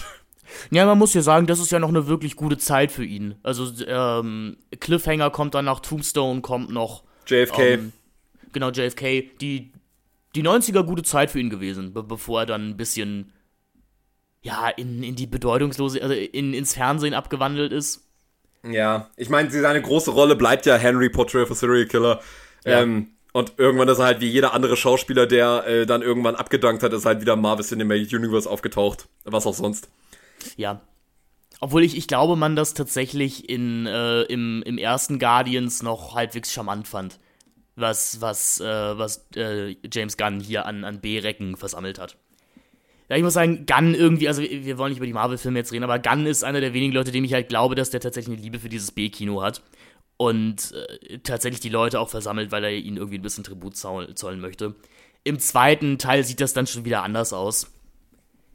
Aber im, im, ersten, ich meine, da, da, ist dann halt auch Lloyd, Lloyd Kaufmann dabei, da hat Rob Zombie irgendwie kurz mal eine Gastrolle. Also das sind, das sind ja die Leute, die, die Gunn auch irgendwie in seinen kleineren Filmen vorher alle besetzt hat. Ja, es wird halt alles komplett niedergestampft von dieser Marvel-Oberfläche und dieser, der, im Prinzip dem Marvel-Gefühl, was halt jedes Herz, was diese Filme haben könnten, für mich zumindest persönlich komplett niederstampft. Aber ich würde ganz gerne noch was aufgreifen, was du gesagt hast, nämlich, dass ähm, Mr. Scott hier langsam anfängt, eben diese ganzen Arthouse-Schauspieler eben in seine Filme mit reinzunehmen und die dadurch halt eben veredelt, weil man ganz klar sagen muss, wenn du in diese Rollen andere Schauspieler steckst, dann sind das diese Filme, Filme, über die wir heute nicht mehr reden würden. Also das, das war meiner Ansicht nach auch diese große, große Qualität dieser Don Simpson und Jerry Bruckheimer Filme. Diese beiden Namen sind bisher eigentlich auch noch gar nicht gefallen und müssen eigentlich fallen, weil sie halt eben ganz unmittelbar verbunden sind mit Tony Scott. Ähm, weil das war wirklich die große Don Simpson, Jerry Bruckheimer Phase, die halt eben Jahr für Jahr irgendeinen Actionfilm gemacht haben, über den wir heute noch reden. Äh, mhm. Man kann von diesen beiden Männern halten, was man will. Sie haben schließlich auch ganz viel Michael Bay Schrott auch produziert und so weiter. Trotz alledem, sie waren ganz prägend und ich glaube, was diese Filme und war wirklich ausmacht und warum wir wirklich sagen müssen, sowas haben wir heute nicht mehr. Was diese beiden Produzenten verstanden haben, ist, man muss dieses vermeintlich hirnlose Actionkino, das muss man mit muss man trotzdem irgendwas geben, was es zeitlos macht und ich glaube, was ihre Filme bis heute zeitlos gemacht hat, ist, dass sie die Genialität hatten zu erkennen, wenn wir schon Actionkino machen zum Unterhaltungs äh, zur Unterhaltung, dann müssen wir aber Schauspieler casten, die in diesen Filmen noch nie zu sehen waren. Und das ist dann immer der Grund, warum man ins Kino geht. Also, wenn wir sich auch zum Beispiel auch so einen Film wie Michael Bay's The Rock angucken, da treten Leute auf wie Nicolas Cage, Ed Harris, Sean Connery. Okay, Sean Connery hatte schon seine, seine Highlander-Phase. Ähm, ja, ich meine, das ist ja das, das ist ja auch ein reines Stunt-Casting. Also, absolut. Wir, wir, sollen ja Sean Connery auch als, als Fortsetzung seiner Bond-Rolle in, in diesem Film wahrnehmen. Absolut. Aber alleine so jemand wie Nicolas Cage, der zu dem Zeitpunkt ja wirklich noch echt fast ein lupenreiner äh, Arthouse-Schauspieler war. Ähm, und eigentlich bekannt war eben aus Cohen-Filmen, aus Leaving Las Vegas, ähm, aus äh, Red Rock West und solchen Filmen. Also, wo man ganz klar gesehen hat, okay, das ist eigentlich ein Schauspieler mit Vorsicht, Anspruch. Ähm, und dass man dann solche Leute, die so eine unglaubliche Qualität mitbringen und so viel Charisma und so viel können, dass man die dann eben in diese in diese Actionfilme reinpackt, die so mega überstilisiert und lächerlich eigentlich sind. Und die kriegen dann eine gewisse Würde, dass man diese Schauspieler halt eben castet. Und ich glaube, das ist hier so ein bisschen der Beginn davon, dass man, ich meine, gut, man muss fairerweise sagen, bei Top Gun war das ja eigentlich auch schon so. Ähm, dass zum Beispiel solche Leute wie Tom Skerritt, die dann auch schon sowas wie Alien gemacht haben, was jetzt kein Arthouse-Film ist, aber trotzdem auch von auch Kritikern... Glaube, ich glaube, könntest, könnte man sogar fast so durchgehen lassen, glaube ich. Also ja. es war, ich glaube, es war schon also zumindest heutzutage wird es ja schon eher als anspruchsvoller Film. Äh, das, das, das, ist ja auch, das ist ja auch der, der eine, einer von vier Horrorfilmen, wo auch das Lexikon des internationalen Films sich nicht Exakt. vergreifen kann, dass ja. das doch irgendwie ein ganz guter Film ist. Exakt. Ja, und ich denke, hier hast du aber absolut recht. Hier ähm, wird das dann noch deutlicher. Jetzt geht's los. Jetzt, jetzt werden äh, Gesichter gecastet, die äh, für sowas wahrscheinlich nie ihr Gesicht hergegeben hätten zu der Zeit, wenn da nicht solche Leute wie Tony Scott dahinter gestanden hätten. Also ich meine, da war mhm. auch der Filmmarkt noch ein bisschen ein anderer. Da gab es auch noch nicht solche Leute wie Morgan Freeman zum Beispiel und Robert De Niro, die dann eben in der Kinolandschaft, wo es solche Leute wie Tony Scott gar nicht mehr gibt, dann eben nicht mehr für solche Filme gecastet werden, sondern die drehen dann einfach nur noch so Paycheck-Schrott. halt weg, genau. Ja die drehen halt alles weg. Und das war noch die Zeit, wo solche Leute äh, nicht komplett ihre Würde verlieren mussten, um dann auch mal in etwas mal ein etwas lockererem mal mitzuspielen. Und ich glaube, man muss es, man muss Tom Cruise, glaube ich, noch einmal erwähnen, weil das, es ist ja schon spannend, dass er in Top Gun tatsächlich wirklich eine reine Hauptrolle spielt. Denn was er eigentlich gemacht hat in der Zeit danach, ist ja eben, dass er sich auch bewusst mit, also gegen eine Hollywood-Größe besetzt hat. Also ja, dass er halt absolut. halt eben in, in ähm, nicht Haie der Großstadt, ähm, in, in dem Billardfilm. Call of äh, Money. Color of Money, genau, Farbe des Geldes. Ich glaube, Haier der Großstadt heißt das Original mit Paul Newman, dass er halt da neben Paul Newman spielt in, ähm, mir fallen heute keine Namen ein. In dem Barry Levinson-Film Rainman, äh, in Rainman, Rainman. Spielt, genau, in Rainman spielt er neben Dustin Hoffman, hier halt eben neben Robert Duvall. Ähm, dann, dann hat er, seine Rolle aus Top Gun halt gebrochen mit seinem großartigen Auftritt in äh, Oliver Stones geboren am 4. Juli. Ja, genau, aber da, da, da ist er ja schon der Star. So. Aber ich glaube, was er zu der Zeit gemacht hat, ist ja eben, er, er hat sich bewusst halt neben Hollywood Größen inszeniert, um zu sagen, guck mal, ich kann neben denen bestehen. So. Ja, genau. Und ich, ich, ja. ich, ich, bin, ich bin die nächste Generation. So. Und er, er hat das, sich in Ausbildung begeben. Genau. Und das, das ist ja auch spannend, dass diese, diese verdienten Recken meistens auch die Ausbilder spielen von ihm Ja. oder die, die alten Mentoren.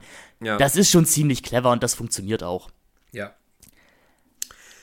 Ähm, Apropos alte Haudegen. Ähm, Männer, die äh, Noch wenn- Männer wenn- sind. Die noch, die noch Männer sind und eigentlich schon abgedankt haben, aber noch ein letztes Mal ausholen. Ähm, Finn, was ist denn der nächste Film, der uns jetzt hier auf die Platte fällt? Und jetzt sind wir eigentlich in der, sozusagen, jetzt sind wir wieder up to date. Jetzt sind wir äh, genau bei dem Film, wo wir jetzt eigentlich, äh, eigentlich einsteigen wollten in dieser Folge. Ja, und es hat nur eine Stunde gedauert. hey! Hey. Last Boy Scout, das Ziel ist Überleben. Äh, der äh, Tony Scotts Film aus dem Jahre 1991. Und hier kann man, glaube ich, sagen, hier beginnt eine neue Phase in Ja. Tony Scotts Schaffen. Wir haben nicht mehr äh, Simpson und Bruckheimer am, hin, äh, am, auf dem Produzentenstuhl, sondern Joel Silver, der ja nochmal für eine zynischere Art des Action-Kinos steht. Das wurde in den zeitgenössischen Kritiken auch durchaus vermerkt. Äh, Shane Black hat das Drehbuch geschrieben, damals eines der am teuersten gehandelsten Drehbuchs überhaupt. Eine Million Dollar hat er dafür bekommen. Äh, geschrieben in einer Depression, in der, wie er selber gesagt, nichts anderes getan hat, außer Unmengen Zigaretten zu rauchen und Pulp-Novels zu, zu lesen und dann seinen ganzen Welthass in das, den ultimativen Schundfilm äh, konzentriert hat. Last Boy Scout mit Bruce Willis und Damon Wayans in der Hauptrolle. Es geht um Joseph Cornelius, genannt Joe, äh, also um, um sorry, jetzt habe ich einen Gag fast schon von der weggenommen. Also es geht um Joseph Joe Hallenbeck, sein zweiter Name ist Cornelius.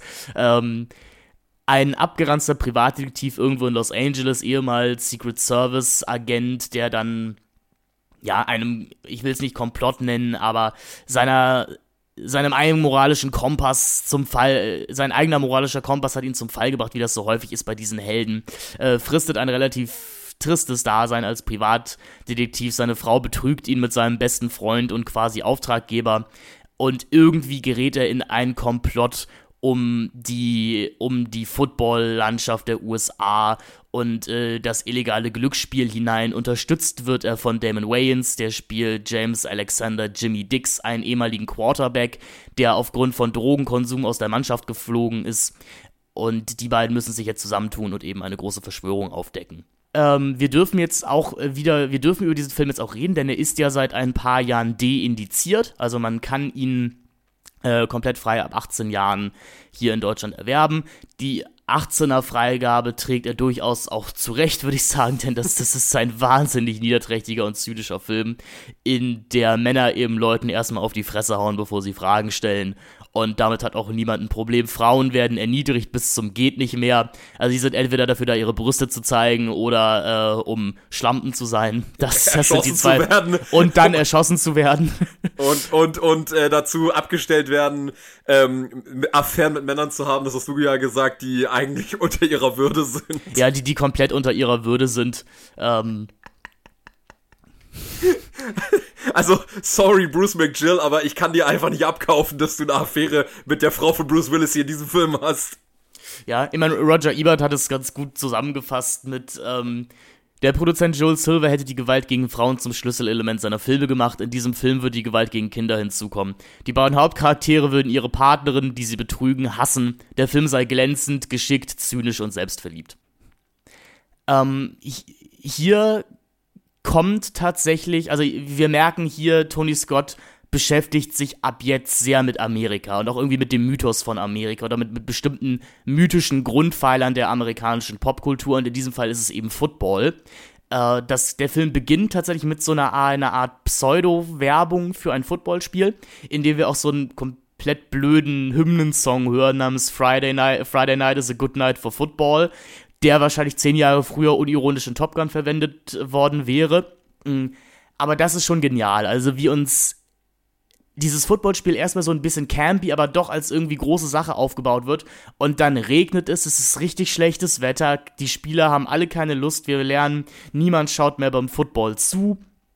Und äh, Billy Banks spielt hier einen Quarterback, der einen Anruf bekommt in der Pause, wo gesagt wird, Mensch, Billy, mach doch mal ein paar Touchdowns, sonst bringen wir deine Familie um. Und er zückt eine Waffe und knallt einfach ein paar Spiele ab. Das ist doch mal ein, ein das ist doch mal ein Einstieg in den Film. Ich weiß so, als ich das zum ersten Mal gesehen habe, ich dachte, was ist hier eigentlich los? Also, wie ranzig kannst du einen Film bitte beginnen, ähm, dass du, also ich finde wirklich erstaunlich, wie diese Atmosphäre am Anfang ist. Ich weiß, wie es dir geht, aber ich fühle mich schon nach den ersten drei Minuten absolut dreckig. Also ja. alles in diesem Film schreit nach einem Nihilismus, wo man eben sagt, eben, ja, Football, so eine der, eines der Steckenpferde des amerikanischen Sports, ähm, der Major Leagues. Und wir sehen das hier einfach, wie du schon sagst, es ist einfach nur eine widerliche Schlammschlacht, die eigentlich nichts mehr mit irgendwelchem Sport zu tun hat. Da wird einfach nur noch im Dreck gewälzt. Die Leute stehen im strömenden Regen. Es hat null Glanz mehr. Es ist halt so eine typische 90er Zynik. Ähm, die halt eben nach dem Ende der Geschichte einsetzt, so, ja, okay, ist doch jetzt eh schon alles scheißegal, die großen Kämpfe sind sowieso vorbei, also fick auf den ganzen Dreck. Und genauso sieht diese Welt hier aus. Es ist so grimmig und dass du einen Film einfach damit anfängst, dass ein Typ an, also was auch immer in, in dem Moment sich denkt, ähm, was das bringen soll, einfach mal ein paar Footballspiele auf dem Feld zu erschießen und sich dann halt auf wirklich auch explizite Weise, da hält auch Tony Scott genau drauf, wie er sich selber das Hirn rauspustet und du denkst so, ja, okay, das ist und ganz sicher. Und den großartigen Satz sagt, das Leben ist beschissen. Das Leben ist beschissen und man merkt, okay, wir sind hier sehr weit weg von Top Gun. Das ist kein Top Gun sagen, mehr. Und das Leben ist beschissen, das ist auch das Credo dieses Filmes. Ja, also, absolut frag, frag nicht nach Sonnenschein. Bruce Willis spielt eine Art Endentwicklung seiner John McLean-Figur. Also wahrscheinlich John McLean in Stirb langsam 10. Ja. Es, es, wird, er, es wird Kette geraucht bis, bis zum geht nicht mehr. Dafür sieht er noch erstaunlich gut aus. Es, es, es wird gesoffen. Bruce Willis läuft den ganzen Film eigentlich mit einem Kater durch die Gegend und haut halt einen blöden, flapsigen Spruch nach dem anderen raus.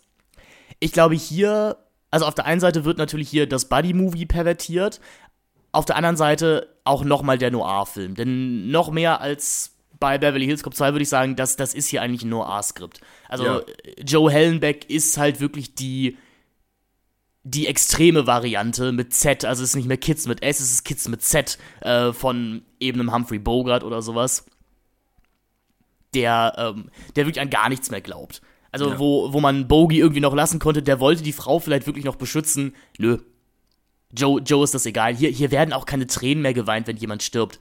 Nee. Das passiert einfach. Das, das überrascht auch niemanden. Also, wenn, wenn Hal Barry hier wirklich niedergemäht wird, um mal die Worte von Sam Rockwell aus Sieben Psychos zu benutzen, das schockiert niemanden. Das schockiert nicht mehr Damon Wayans, dessen Freundin das ist passiert in dieser Welt einfach. Frauen werden einfach abgeknallt. Er hat so einen kurzen Moment, das ist mir interessant, dass du das ansprichst, mir ist das auch aufgefallen.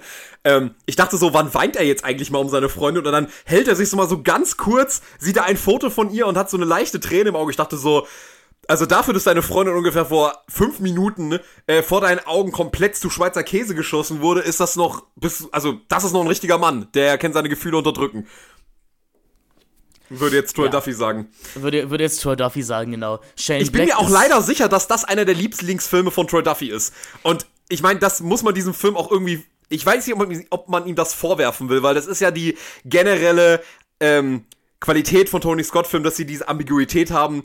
Ähm, das ist genau so ein Film, der eben auch Leuten wie Troy Duffy gefallen kann, aber gleichzeitig sind es halt auch Filme, die auf eine deutlich differenziertere Art und Weise trotzdem genossen werden können. Hm, ich glaube, das liegt aber allein an der Regie von Tony Scott. Ja. Ich, ich habe da, also dieses Skript strotzt ja wirklich vor Weltekel. Ja. Also das, das, das, das ist halt einfach ein Drehbuch. Heutzutage würde man sagen, das, das schreibt so ein edgy 13-Jähriger, das, das schreibt der Protagonist von Bennys Video äh, in, in seiner Freizeit. und, äh, und bringt's dann raus. Und Tony Scott macht uns das halbwegs gutierbar eben durch seine Inszenierung. Ich fand eben sehr spannend, ich hatte den Film als sehr, sehr lustig in Erinnerung. Also ich habe ihn, glaube ich, das erste Mal natürlich mit 18 gesehen, ähm, vielleicht aber auch mit 13 oder 14. Und ich, ich habe mich bei jedem Spruch von, von Bruce Willis weggeschmissen vor Lachen. Ja. Das sah jetzt heuer ein bisschen anders aus. Ähm, ich, ich würde sagen, Last Boy Scout braucht so 40 Minuten, um wirklich in eine in eine smooth Erzählstruktur zu gleiten. Also nachdem Hal Berry erschossen wurde und man der Verschwörung so langsam auf die Spur kommt, da beginnt der Film so langsam Fahrt aufzunehmen und auch eine Gestalt anzunehmen, mit der ich arbeiten kann. Davor ist es mir ehrlich gesagt alles ein bisschen zu edgy. Also das, es, es, es geht halt los damit, dass Bruce Willis ein totes Eichhörnchen ins, ins Auto geworfen wird. ähm, es ist ja ja, dann, also. Und er die Line droppt, ich hab, und er die Line droppt, nachdem er aufwacht, ähm, nachdem ihn und ihn seinen und Bruce McGill anruft, yo, was, wo bist denn du? Ja, ich habe glaube ich gerade mit einem Eichhörnchen geknallt und weiß es nicht mehr. So und man weiß halt schon so, ja, es, es man muss an ziemlich Abgründe gelangt sein, um so ein Skript zu schreiben. Und es es ist halt alles kurz davor, dass es lächerlich ist. Ja. Und es liegt sicherlich auch daran, dass Bruce Willis wahrscheinlich, das ist ja einer der letzten Rollen, in denen Bruce Willis sich noch Mühe gegeben hat, ähm, dass, dass das funktioniert. Mir ist es wahrscheinlich auch, weil ich einfach so verweichlicht bin, einfach ein bisschen zu drüber. Also ich, ich würde immer noch sagen, Last Boy Scout ist, ist ein quintessentieller Tony Scott-Film und sicherlich auch einer seiner besten. Das kann ich jetzt aus, aus so einer rein filmkritischen Perspektive sagen, aus einer persönlichen Ebene war ich doch etwas ernüchtert, weil ich etwas mehr erwartet hatte. Wir haben uns ja auch, wir haben uns ein paar Zitate von dem Film um die Ohren geschmissen, ähm, bevor wir die erste Folge gemacht haben. Da habe ich über die gelacht. Als sie im Film kam, war ich dann eher, äh, äh, ja. ja. Ja, ich habe gestern mit deiner Frau gebumst. Ja, woher weißt du, dass es meine Frau war? Ja, sie hat gesagt, ihr Ehemann sieht aus wie ein Lude. Weißt du, wie war es? Wie, wie ein, wie ein abgewichster Zuhälter mit Hut. Genau, wie ein abgewichster Zuhälter mit Hut. Also, ich, ich meine, wir müssen, ich muss hier mal ganz klar deklarieren, also jetzt kommt für mich nicht nur eine neue Phase in Tony Scotts Schaffen, also eine deutlich grimmigere Phase, wenn man sie so nennen darf, ähm, eine deutlich an einem teilweise wirklich zynischen Realismus angelehnte. Und trotzdem muss ich ganz klar sagen, ähm, das ist für mich das erste große Highlight jetzt in unserer Filmografie-Besprechung. Also für mich ist The Last Boy Scout wirklich ähm, vielleicht sein bester Film, ich bin mir nicht ganz sicher. Aber ich muss ganz klar sagen, das ist für mich aber auch Peak Bruce Willis. Das ist die beste mhm. Rolle, die er jemals gespielt hat. Also ich finde, er ist hier auch nochmal um Ecken besser als in Stirb langsam, weil. Ähm, oh, das würde ich nicht sagen. Das, das würde ich nicht sagen. Aber okay. Ähm, führe gerne weiter aus ich finde halt, in Stirb langsam ist er halt eben noch ein Charakter, der in irgendeiner Weise einem Publikum zumutbar ist. Diese Figur hier ist niemand mehr zumutbar. Und ich glaube, deswegen mag ich sie so sehr, weil Bruce Willis ist halt für diese Rolle des vollkommen abgehalfterten und völlig menschenverachtenden, zynischen, ähm, wirklich völlig am Ende seienden Privatdetektivs ist er einfach geboren worden. Das passt ihm super gut, dieser zynische, menschenverachtende Humor. Das ist, kann nur aus seinem Mund in irgendeiner Weise mit Würde rausgebracht werden. Und ähm, ich finde halt wirklich, hier, hier, hier kommt er einfach zu seinem Element. Also in Stirb langsam hat er ja noch irgendwie sowas von dem Helden. Und das hier ist wirklich einfach nur noch bitter. Und jämmerlich. Okay, ich, ich, ich sehe, was du meinst. Ich formuliere es mal ein bisschen anders. Er ist halt hier in Last Boy Scout, er ist reine Attitüde. Also diese, diese ja. Figur ist einfach nur noch eine reine Idee, das ist kein echter Mensch mehr. Und in, in Stirb langsam, das ist halt noch eine echte Figur. Also das ist noch glaubwürdig ich, ich mache jetzt sicherlich auch den Fehler, dass ich an, so, an sowas wie Glaubwürdigkeit oder Nachvollziehbarkeit an den Film Last Boy Scout rangehe, der mir halt eigentlich in den ersten drei Minuten schon sagt, was das für ein Film ist ich kann mich davon nicht ganz frei machen. Was ich spannend fand, ich möchte kurz einmal Grüße an die Kollegen vom Bahnhofskino senden, die ähm, in ihrer neuen Folge ja auch über Last Boy Scout geredet haben. Ähm, was ich sehr spannend fand, war die Analyse von, von unserem Kollegen Daniel Gramsch, der eben meinte, er mag diese Todessehnsucht, die, die Joe Hallenbeck irgendwie ausstrahlt. Also, dass man irgendwann das Gefühl hat, der möchte eigentlich erschossen werden. Ja. Also, der, der, der macht diese blöden Sprüche nicht, um sich rauszureden aus den Situationen. Nein, der, der möchte einfach, dass endlich mal jemand die Waffe nimmt und ihn von seinem Leid erlöst. Ja, und trotzdem kann er nicht anders, als sich ständig zu wehren.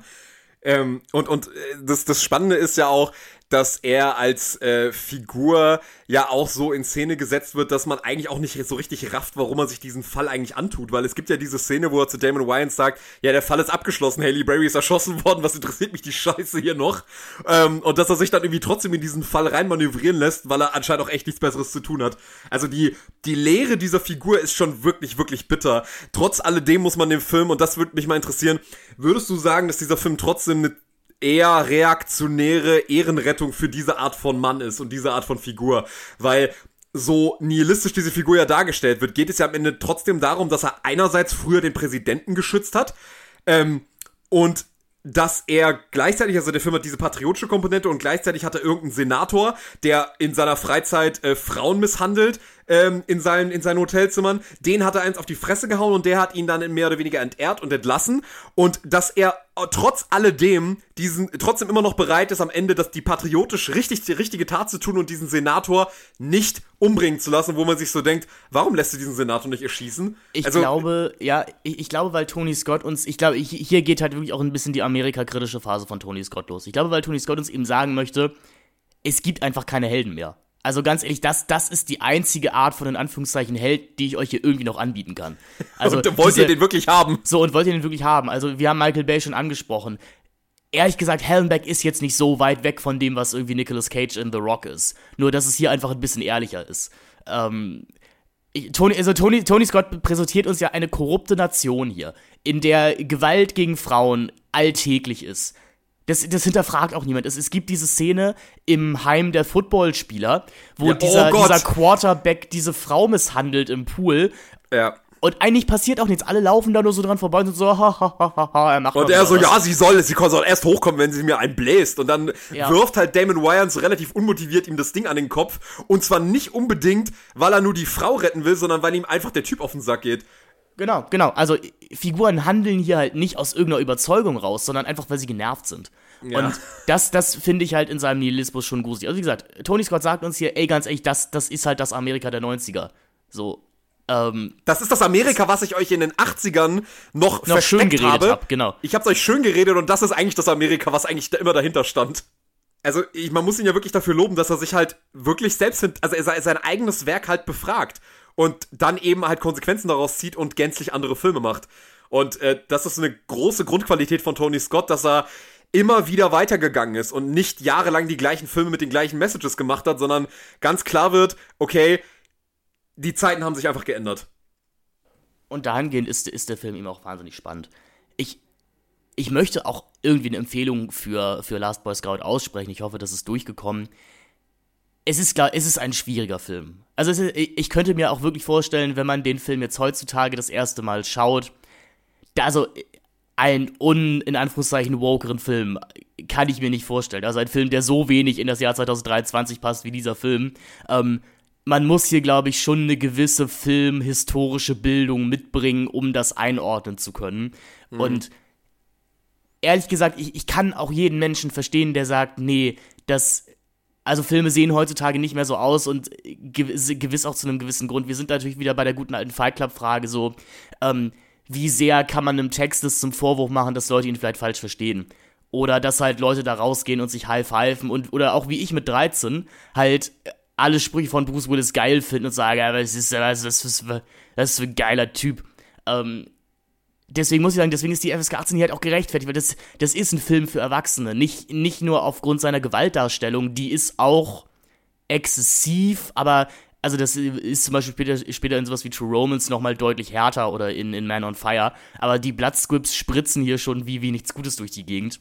Es ist einfach, es ist, es ist einfach diese Attitüde des Filmes, durch die man, glaube ich, durchschauen muss, um eben zu sehen, der Film findet das selber gar nicht so geil. Also Bruce Willis reitet hier halt nicht den Sonnenuntergang am Ende. Ja, also irgendwie schon, irgendwie ja, schon. Doch. Also ja, irgendwie schon, aber es ist komplett zynisch. Also man, man geht da nicht raus und sagt, boah, ja, Willis und Waynes, ich will noch fünf weitere Filme mit ihnen sehen. Obwohl doch, sehr viele doch. Leute haben ja gesagt, warum, warum wurde daraus keine Reihe? Ähm, ja, warum ist das nicht das neue Lethal Weapon geworden? Ja, genau. Und das, das zeugt aber ja auch schon von einem kolossalen Missverständnis von Lethal Weapon.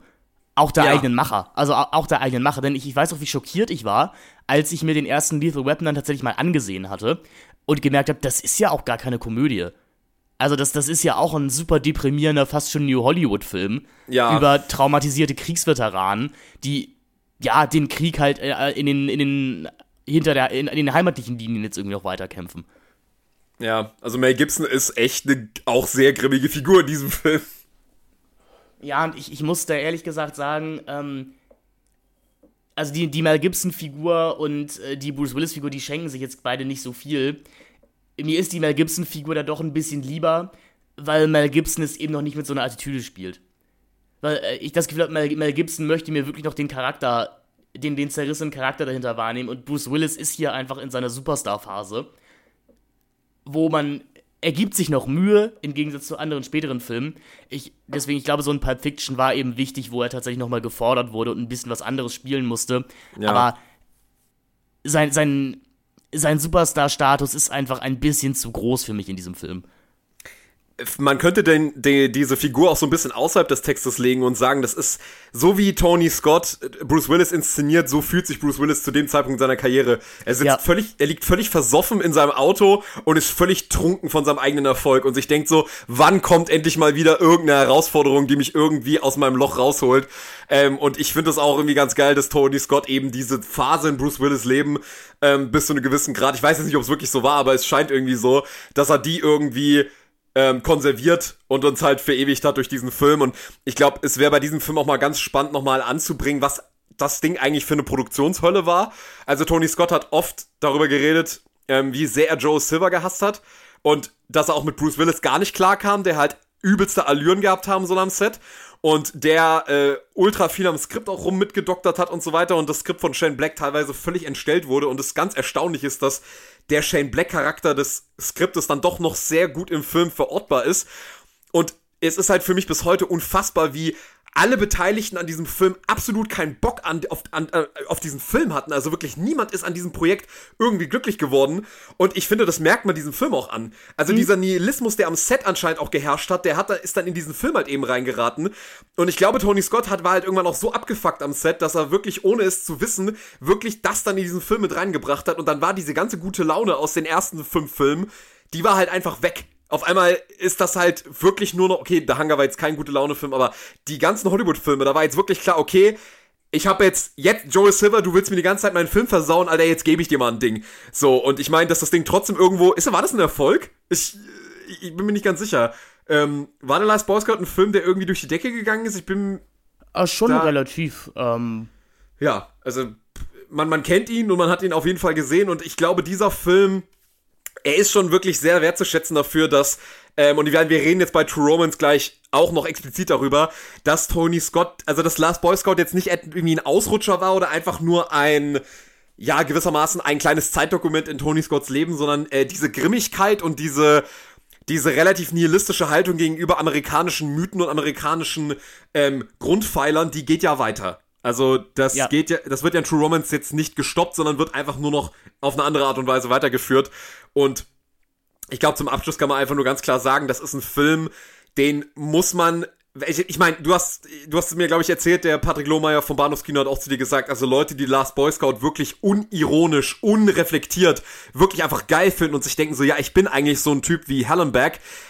Das ist gruselig, aber ich glaube, wenn man diesen Film eben auf eine Art und Weise liest, dass man wirklich einfach erstaunt ist über die Existenz dieses Films, äh, dass sowas möglich war mit so einer großen, mit so einem großen Budget und mit so großen Namen, dass man solche, sowas machen kann, ähm, dass man einen Film damit beenden kann, dass ein Bösewicht mit einer Bombe getötet wird und mit einer Explosion, die ungefähr so eine halbe Atombombe ist, dass unsere Charaktere am Ende dastehen und sagen, haha, er hat den Bombenkoffer aufgemacht, haha.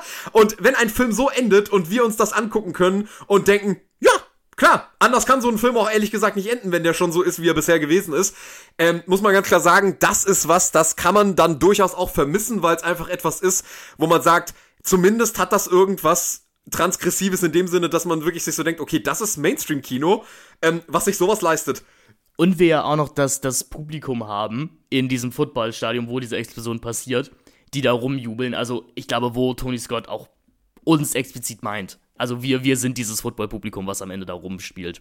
Ja. Ich wollte, um, um deinen Punkt hier mit dem unironisch und ironisch gut, oder also, mit dem unironisch abfeiern, um das vielleicht mal zu unterstreichen für Leute, die den Film nicht gesehen haben. Ich glaube, man kann das so ein bisschen damit vergleichen mit Leuten, die ernsthaft über den Ausbilder in Full Metal Jacket lachen. Ja. Und jetzt, er ist die Private Paula, ne, was er da wieder für einen Spruch rausgehauen hat. Ja, also in Georgia gibt's, in Georgia gibt's nur zwei Dinge, Schwuchteln und Milchkühe und du siehst nicht so aus, als ob du Milch gibst. Ja, also ähm, es, es geht auf jeden Fall in dieselbe Richtung, dass man äh, tatsächlich das dann wieder ausblenden will, was dann eigentlich da zu sehen ist und wie es auch weitergeht. Ich meine, sicher, Last Boy Scout verschleiert seine eigene Jämmerlichkeit, also der seiner Figuren, die wird deutlich besser verschleiert, als es jetzt ein Full Metal Jacket macht, der ja relativ deutlich macht, was diese Darstellung von eben Misshandlung von Menschen halt eben auch mit Menschen dann in letzter Konsequenz macht. Bei The Last Boy Scout muss man ganz klar sagen, dieser Film steht am Ende halt wirklich da und sagt so, Helen Beck ist in dieser Welt tatsächlich noch der einzig Aufrichtige. Äh, der einzig Aufrichtige ist nämlich in diesem Film jemand, der einen Bösewicht in einen Helikopter reinschubst, der, von dem er dann zerfleddert wird und dann er einen Freudentanz aufführt. Und das ist das Ende. So, das, ist, das ist das Happy End und der äh, seine Tochter beleidigt, wie man seinen schlimmsten Feind nicht beleidigen würde. Was ja dir auch, glaube ich, etwas nahe gegangen ist. Ja, also, ähm, ich habe eben ein großes Problem, ich, ich weiß, dass wir uns ein bisschen Hörerzahlen mit dem Bahnhofskino-Podcast teilen. Ich möchte tatsächlich hier jetzt nicht Argumente wiederholen, die die Patrick und Daniel schon vorgebracht haben. Ich würde, auch wenn es nicht ganz die, also doch, es ist eigentlich schon die Feinheit. Ich, ich würde tatsächlich auf deren Folge mal verweisen ähm, und dann vielleicht nochmal zu uns zurückkehren. Ich, ich, also ja, die Asozialität des Films ist Programm. Auch die Asozialität von Bruce Willis gegenüber seiner Tochter, äh, gespielt von äh, Daniel Harris die dann ja später so eine Art neue Scream Queen wurde. Aber ey, sorry, also welcher Vater, also ich bin kein Vater, keine Ahnung, aber, aber, aber welcher Vater stellt sich denn dahin und sagt, ja, ey, die, die ist 13 und die schminkt sich und wird gemobbt von den Jungs in zwei Jahren, vögel sie sie, hö. Ähm, es passt, es passt super in diesen Film und wie gesagt, ich bin natürlich auch einfach komplett so ein komplett verweichlichter Vocal Schneeflocken-Dude hier, ne? Ich komme einfach, ich komme einfach mit der puren Männlichkeit dieses Films nicht klar. Deswegen, deswegen mag ich auch blutiger Fahrt Gottes nicht und sowas, ne? Weil, weil ich, weil ich einfach, wäre ein Weichei, so. Kein richtiger Mann, der heimlich Spongebob Unterhosen trägt. Ja, ich, ich verstehe aber, was du meinst. Ich muss sagen, bei mir löst das einfach nur ein wirklich schallendes Lachen aus, weil es ist halt schon wieder so grimmig, dass du einfach aufgrund dessen, dass du diesen Nihilismus irgendwas entgegensetzen musst, also der Druck auf deinen eigenen Nihilismus in dir selbst, der ist so immens durch diesen Film, dass du einfach irgendwann so aus Erleichterung lachen musst, damit du irgendwie äh, das halbwegs aushalten kannst, was du hier an, äh, geliefert bekommst an wirklich ähm, ja, sich durchaus auch unter einer gewissen Gürtellinie abspielenden Sprüchen. Und ich glaube, man kann halt mit dieser absoluten No-Fuck-Attitüde des Films halt da auf die Weise wirklich Spaß haben und ähm, ich muss den Film auch, auch mal hier wieder lassen, ey, diese neue Ästhetik, die Tony Scott hier fährt, die, muss ich sagen, die sagt mir auch sehr zu. Also dieses deutlich entsättigtere, deutlich grimmigere und wirklich, wirklich eher an so einen 90s-Stil angelehnte, das steht diesem Film wirklich sehr gut zu Gesicht. Also ich, ich finde, der Film sieht auch wirklich super aus. Mal wieder. Also auf eine andere Art und Weise gut. Also es ist wirklich nicht mehr dieser, es, es geht eher in Richtung tatsächlich mehr Revenge als jetzt Tage des Donners oder Top Gun. Ja, ja also es ist tatsächlich, ich würde hier wirklich von der Ästhetik sprechen und halt ja. nicht, nicht, nicht nur von, von schönen Bildern. Ja. Ja, aber diese Ästhetik sehen wir ja, die hört ja nicht auf. Die ich würde sagen, Patrick, du bist so cool, lass uns über True Romance reden. So cool, so cool, so You're cool. so cool.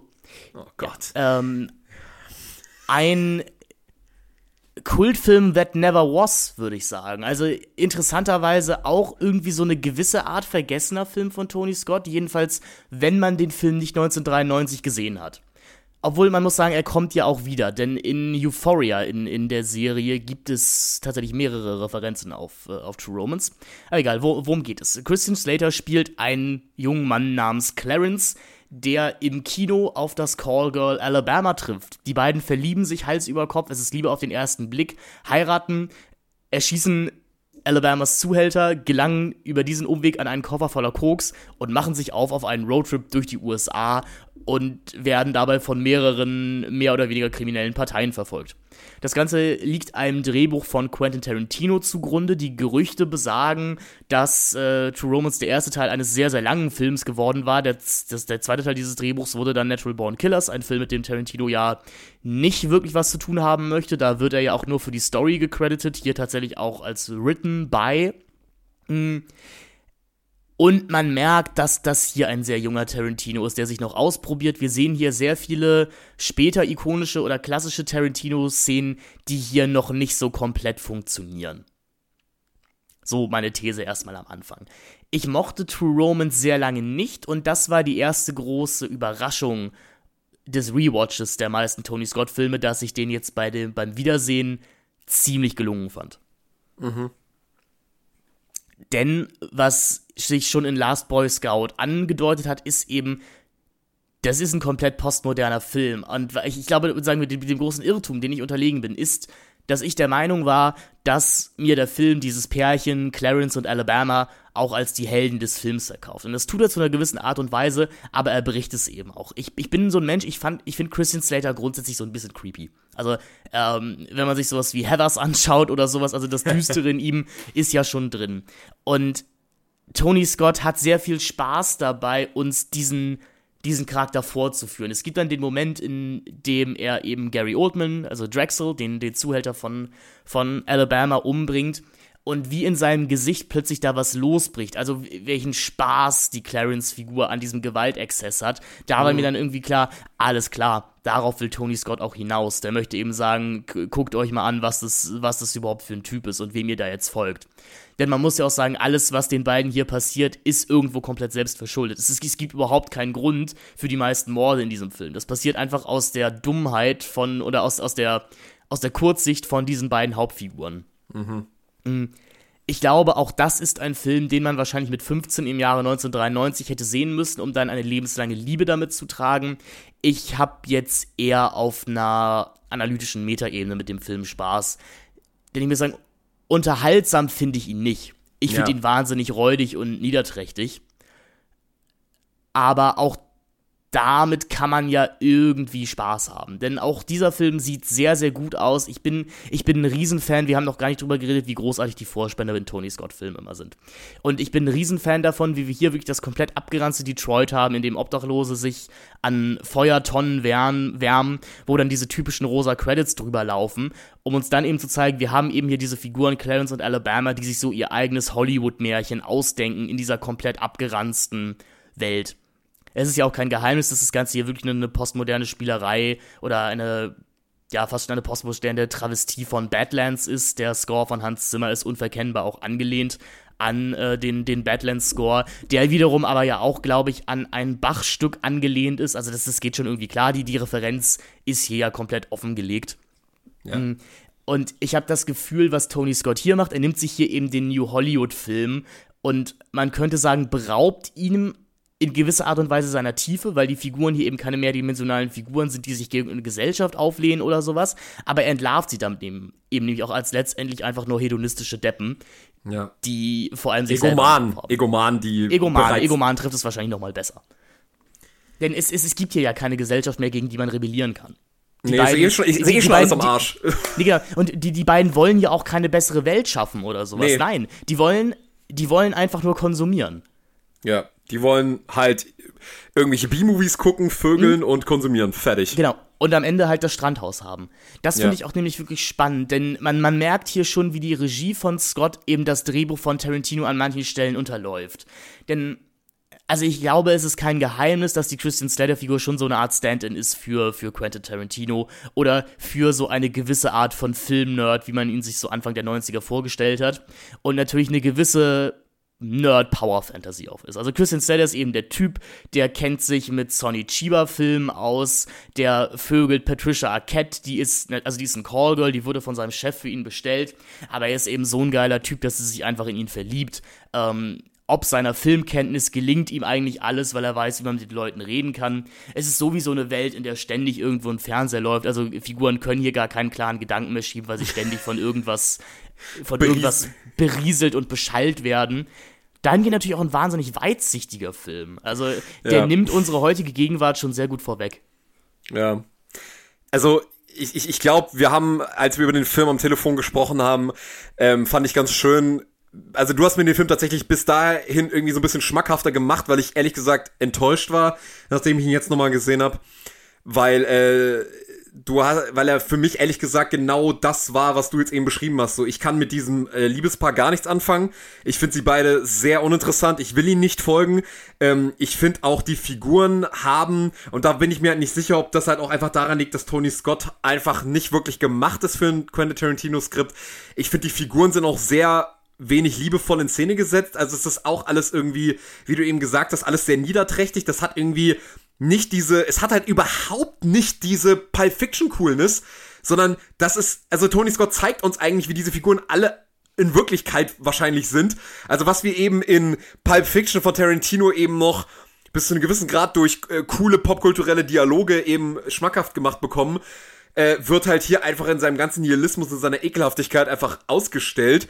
Und ähm, das kann man irgendwie schätzen, aber ich habe damit einfach nicht wirklich viel Spaß. Also ich gucke mir das halt an ähm, und ich finde diese Story, und ich meine, du hast auch schon drüber geredet, man merkt diesen Film an, ein wirklich gutes Skript ist das auch nicht, weil selbst die äh, typischen Tarantino-Wort der typische Wortabtausch ist auch hier nicht besonders unterhaltsam oder der besonders gut geschrieben. Statt. Der, der besteht eigentlich nur aus rassistischen Beleidigungen. Ja.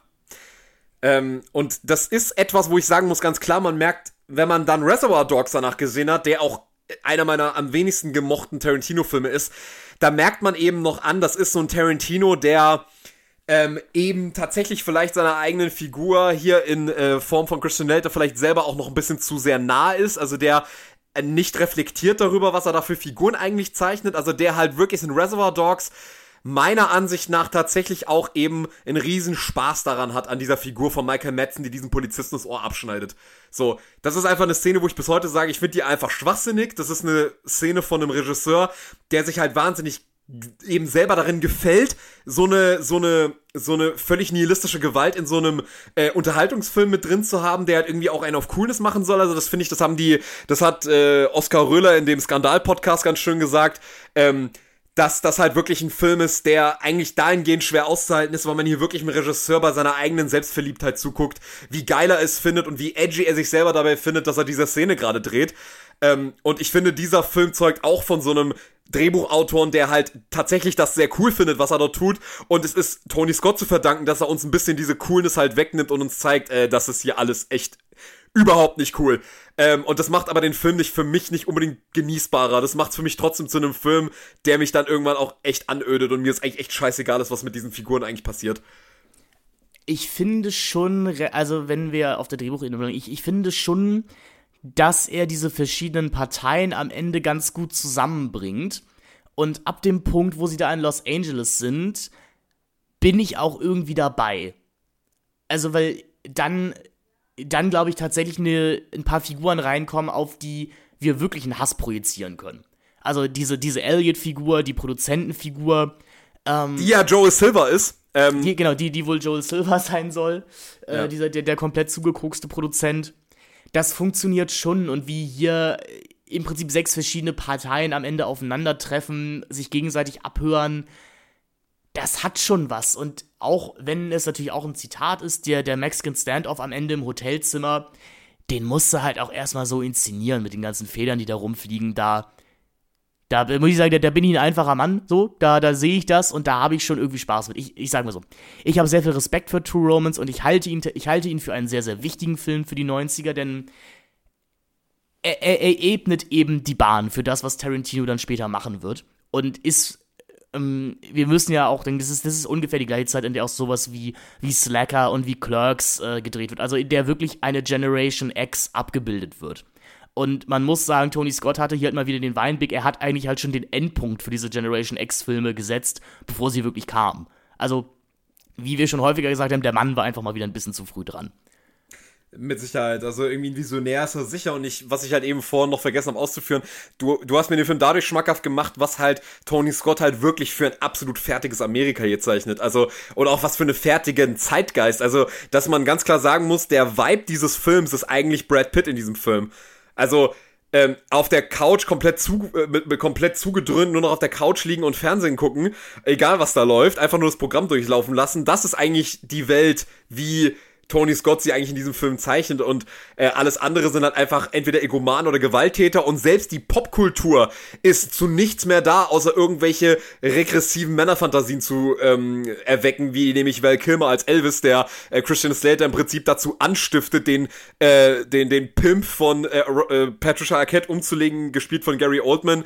Ähm, wofür es eigentlich auch wieder gar keinen Grund gibt, muss man ja ganz klar sagen, außer Christian Slaters eigene Idee von Männlichkeit, ähm, die jetzt hier dafür sorgen soll, ja, okay, ich muss jetzt hier, also dieser Film, das ist so geil, dieser Film gibt dieser Figur überhaupt gar keinen Grund, das zu tun, aber er ist fast praktisch schon in so einem Metaspiel gefangen, dass er sagt, so, Moment mal, dieser Film hat mir noch keinen heldenhaften Moment gegeben, um die Frau zu bekommen, den muss ich mir jetzt selber schaffen und ich gehe jetzt einfach dahin und töte diesen Typen, einfach nur damit ich mir selber ähm, rechtfertige, damit ich mich selber im Prinzip so fühlen kann wie die Figuren, Figuren, die ich im Kino habe. Und die genau. Popkultur hat hier absolut nichts Cooles mehr. Und auch der, das Filmbro-Dasein wird halt schon durch die erste Szene, wenn Christian Slater in dieser Bar sitzt und diese Frau so unangenehm vollquasselt mit seinem popkulturellen Wissen, da sieht man sich schon selber irgendwie in seiner Filmbro-Zeit und denkt sich so, um Gottes Willen, ich hoffe, ich bin nicht mehr so.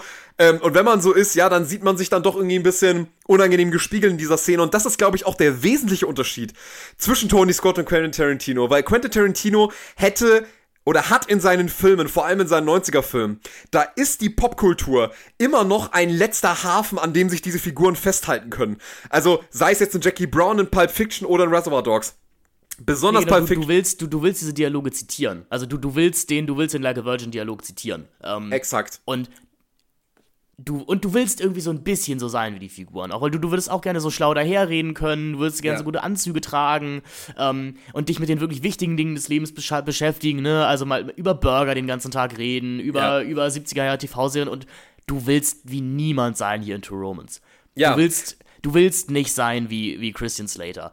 Dieser du hast es perfekt. Dieser creepy Typ, der in der Bar rumhängt und irgendwas über homosexuelle Fantasien mit Elvis erzählt was, ähm, ich, ich hatte mir ja die Frage gestellt, empfinde ich als Mann im Jahre 2023 diese Szene jetzt als übergriffig und merkwürdig, weil dieses Prinzip des Leute in der Bar ansprechens nicht mehr so gegeben ist. Also, ähm, das hat also so, so furchtbar ich das Buch fand, ähm, noch wach von Benjamin von Stuttgart-Barre, da ist immerhin der schöne Satz drin, wo lernt man heutzutage denn noch Leute kennen, wenn nicht über Tinder? Ähm, weil es eben diesen öffentlichen Raum mit dem Gespräch nicht mehr gibt, wenn man sich nicht schon kennt. Ich habe mich da gefragt, empfinde ich das deswegen als merkwürdig, weil man das heute nicht mehr so machen würde, dachte aber nee, ich kenne ja auch andere Filme, in der man sich in der Bar kennenlernt. Das ist einfach, weil es sorry, weil äh, jetzt mache ich so einen Moralapostel, weil es sich einfach nicht gehört, eine wildfremde voll Frau zu quatschen mit, ey, also ich bin ja nicht schwul, ne, aber wenn ich schwul wäre, würde ich schon Elvis einblasen. Ja, und dann halt eben auch noch so, ja, jetzt äh, guckst du mit mir alle drei Schieberfilme. Und jetzt komm mal mit, und jetzt komm mal mit hier, komm mal mit ins Kino. Ja, und also ich meine, das ist aber auch schon wieder was. Es ist halt wieder dieses typische Tony Scott-Ding. Du kannst entweder vor dem Fernseher sitzen und dir denken, ach, der arme Christian Slater, ich bin genauso wie der Typ. Guck dir die blöde Schlampe an, die mit mir, also die, die auch die blöden Schlampen, die mit mir auch nie ins Kino gehen, wenn ich in der Bar hocke. Ja, aber ich, bin auch einer von den netten Typen. So, ich, ich, ich genau. führe doch geistreiche Gespräche. So. Exakt. Und, und ich glaube, ja, das ist genau das, dass man sich selber wahnsinnig geil darin vorkommt, dass man diese ganzen Referenzen parat hat. Und was halt bei Tarantino, wie gesagt, noch ein Hafen ist, über den sich Menschen in einer völlig entsolidarisierten Gesellschaft noch immer irgendwie zusammenfinden können. Also wir haben in Jackie Brown eben ähm, diese Figur von, äh, wie heißt der Schauspieler nochmal? Fuck, Alter. Ähm, äh, Robert Robert Foster, ne? Robert der Foster, sich halt, äh, der sich halt ein Dephonics Album kauft, weil er sich in Pam Grier verliebt hat und dann durch das Hören ihrer Musik im Auto so eine gewisse parasoziale Beziehung mit ihr eingeht, in dem Moment, wo er in diesem Auto sitzt und einfach über die Musik an sie denken kann. So, das ist bei Tarantino ist die Popkultur noch ein rettender Hafen bei Tony Scott hat auch das keinen Wert mehr. Auch das ist einfach nur noch jämmerlich. Und ich glaube, das gehört halt einfach zu diesem Bild, was er hier zeichnen will, dass dieser heilige Ort, der Bar, wo sich die Leute eben, wo sich in Humphrey Bogart-Filmen Leute noch getroffen haben und zusammen geraucht haben, hier sitzt man völlig alleine, da sitzen nur noch solche Creeps wie äh, Christian Slater rum und brabbeln dich mit Scheiße voll und man denkt sich halt so, okay, ich verstehe, warum diese Bar leer ist, weil wenn da nur noch solche Typen dort rumsitzen und alle eh so nur, sowieso nur noch wie Brad Pitt vorm Fernseher hocken, ja, ich, wenn ich mich jetzt entscheiden müsste zwischen zu Hause Fernsehen gucken und mit Christian Slater in dieser Bar zu sitzen, ich glaube, die Entscheidung ist relativ einfach. Und es passt halt zu diesem absolut entweitem Amerika, was er hier zeigt. Und deswegen kann man das schon durchaus respektieren, wie Tony Scott hier mit seiner ganzen Diegese und mit diesem gesamten, mit der ganzen Topografie hier umgeht, wie das Amerika hier gezeichnet wird. Es ist zu loben und trotzdem ändert das für mich nichts daran. Ich kann halt einfach nicht zwei Stunden einem, äh, einem Paar beim, einem Liebespaar zugucken, wo ich mir die ganze Zeit nur denke, wann erschießt die eigentlich endlich mal jemand. Also, ich meine, alleine wenn Patricia Arquette ähm, halt sagt, wenn Christian Slater komplett Blut überströmt vor dieser Schießerei mit Gary Oldman zurückkommt, wo er absolut martialisch und ähm, bestialisch ihn umgebracht hat und er zurückkommt und sie sagt so, that was so romantic und dann haben sie erstmal Sex und mhm. denkst du so, ja, okay, das ist die Welt, find in der ich, wir halt hier leben. Finde ich aber dahingehend eine schöne Szene, dass es ja auch ein bisschen eine Spiegelung der Top Gun-Szene ist. Ja, Weil wir, ja. wir haben das gleiche Blau, aber jetzt darf Tony Scott eben die Titten zeigen. Ja, also ich, ich, ich habe ich hab ungemeinen Respekt vor True Romance. Ich musste mir den auch erst über drei Sichtungen erarbeiten. Ja. Aber ähm, ich glaube, der wird auf einem hohen Platz bei mir im Tony Scott Ranking tatsächlich auftreten. Einfach, weil ich ihn so visionär finde, weil ich ihn so clever finde und weil ich hier wirklich das erste Mal das muss ich wirklich sagen, das erste Mal in Tony Scotts Karriere, und dann bei Top Gun hatten wir es eigentlich auch schon, aber hier nochmal den Tony Scott sehe, der wirklich ein Skript elevated. Und ich muss den Film halt auch lassen, so cool er vielleicht, je nachdem, was sehen möchte, seine Hauptfiguren findet, die Gewalt in diesem Film, die tut schon weh. Die, die ist, ist nicht konsumierbar. Ich, ich kann diesem Film nicht genug Respekt aussprechen für diese unerträgliche Szene, in der James Gandolfini Patricia Arquette bearbeitet. Alter. Denn ich glaube, spätestens da sollte auch wirklich jedem zugekifften Filmbro und Publikum klar werden, das ist halt kein High-Five-Film. Also wo du, wo du vielleicht, wo du vielleicht, wenn Slater Gary Oldman abknallt, auch sagst, ja geil, hast es ihm gegeben, sitzt halt hier und dann sagst du, bitte lass es stoppen. Und ich, da muss ich Tarantino aber auch die Props ausgeben, dass er Patricia Arquette den Triumph über diese Gandolfini-Figur gönnt.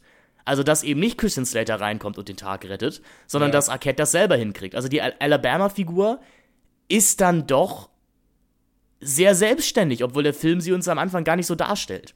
Also, das Skript überrascht uns auch schon. Der, der, der Film unterwandert ständig unsere Erwartungen. Ja. Und das finde ich ziemlich cool.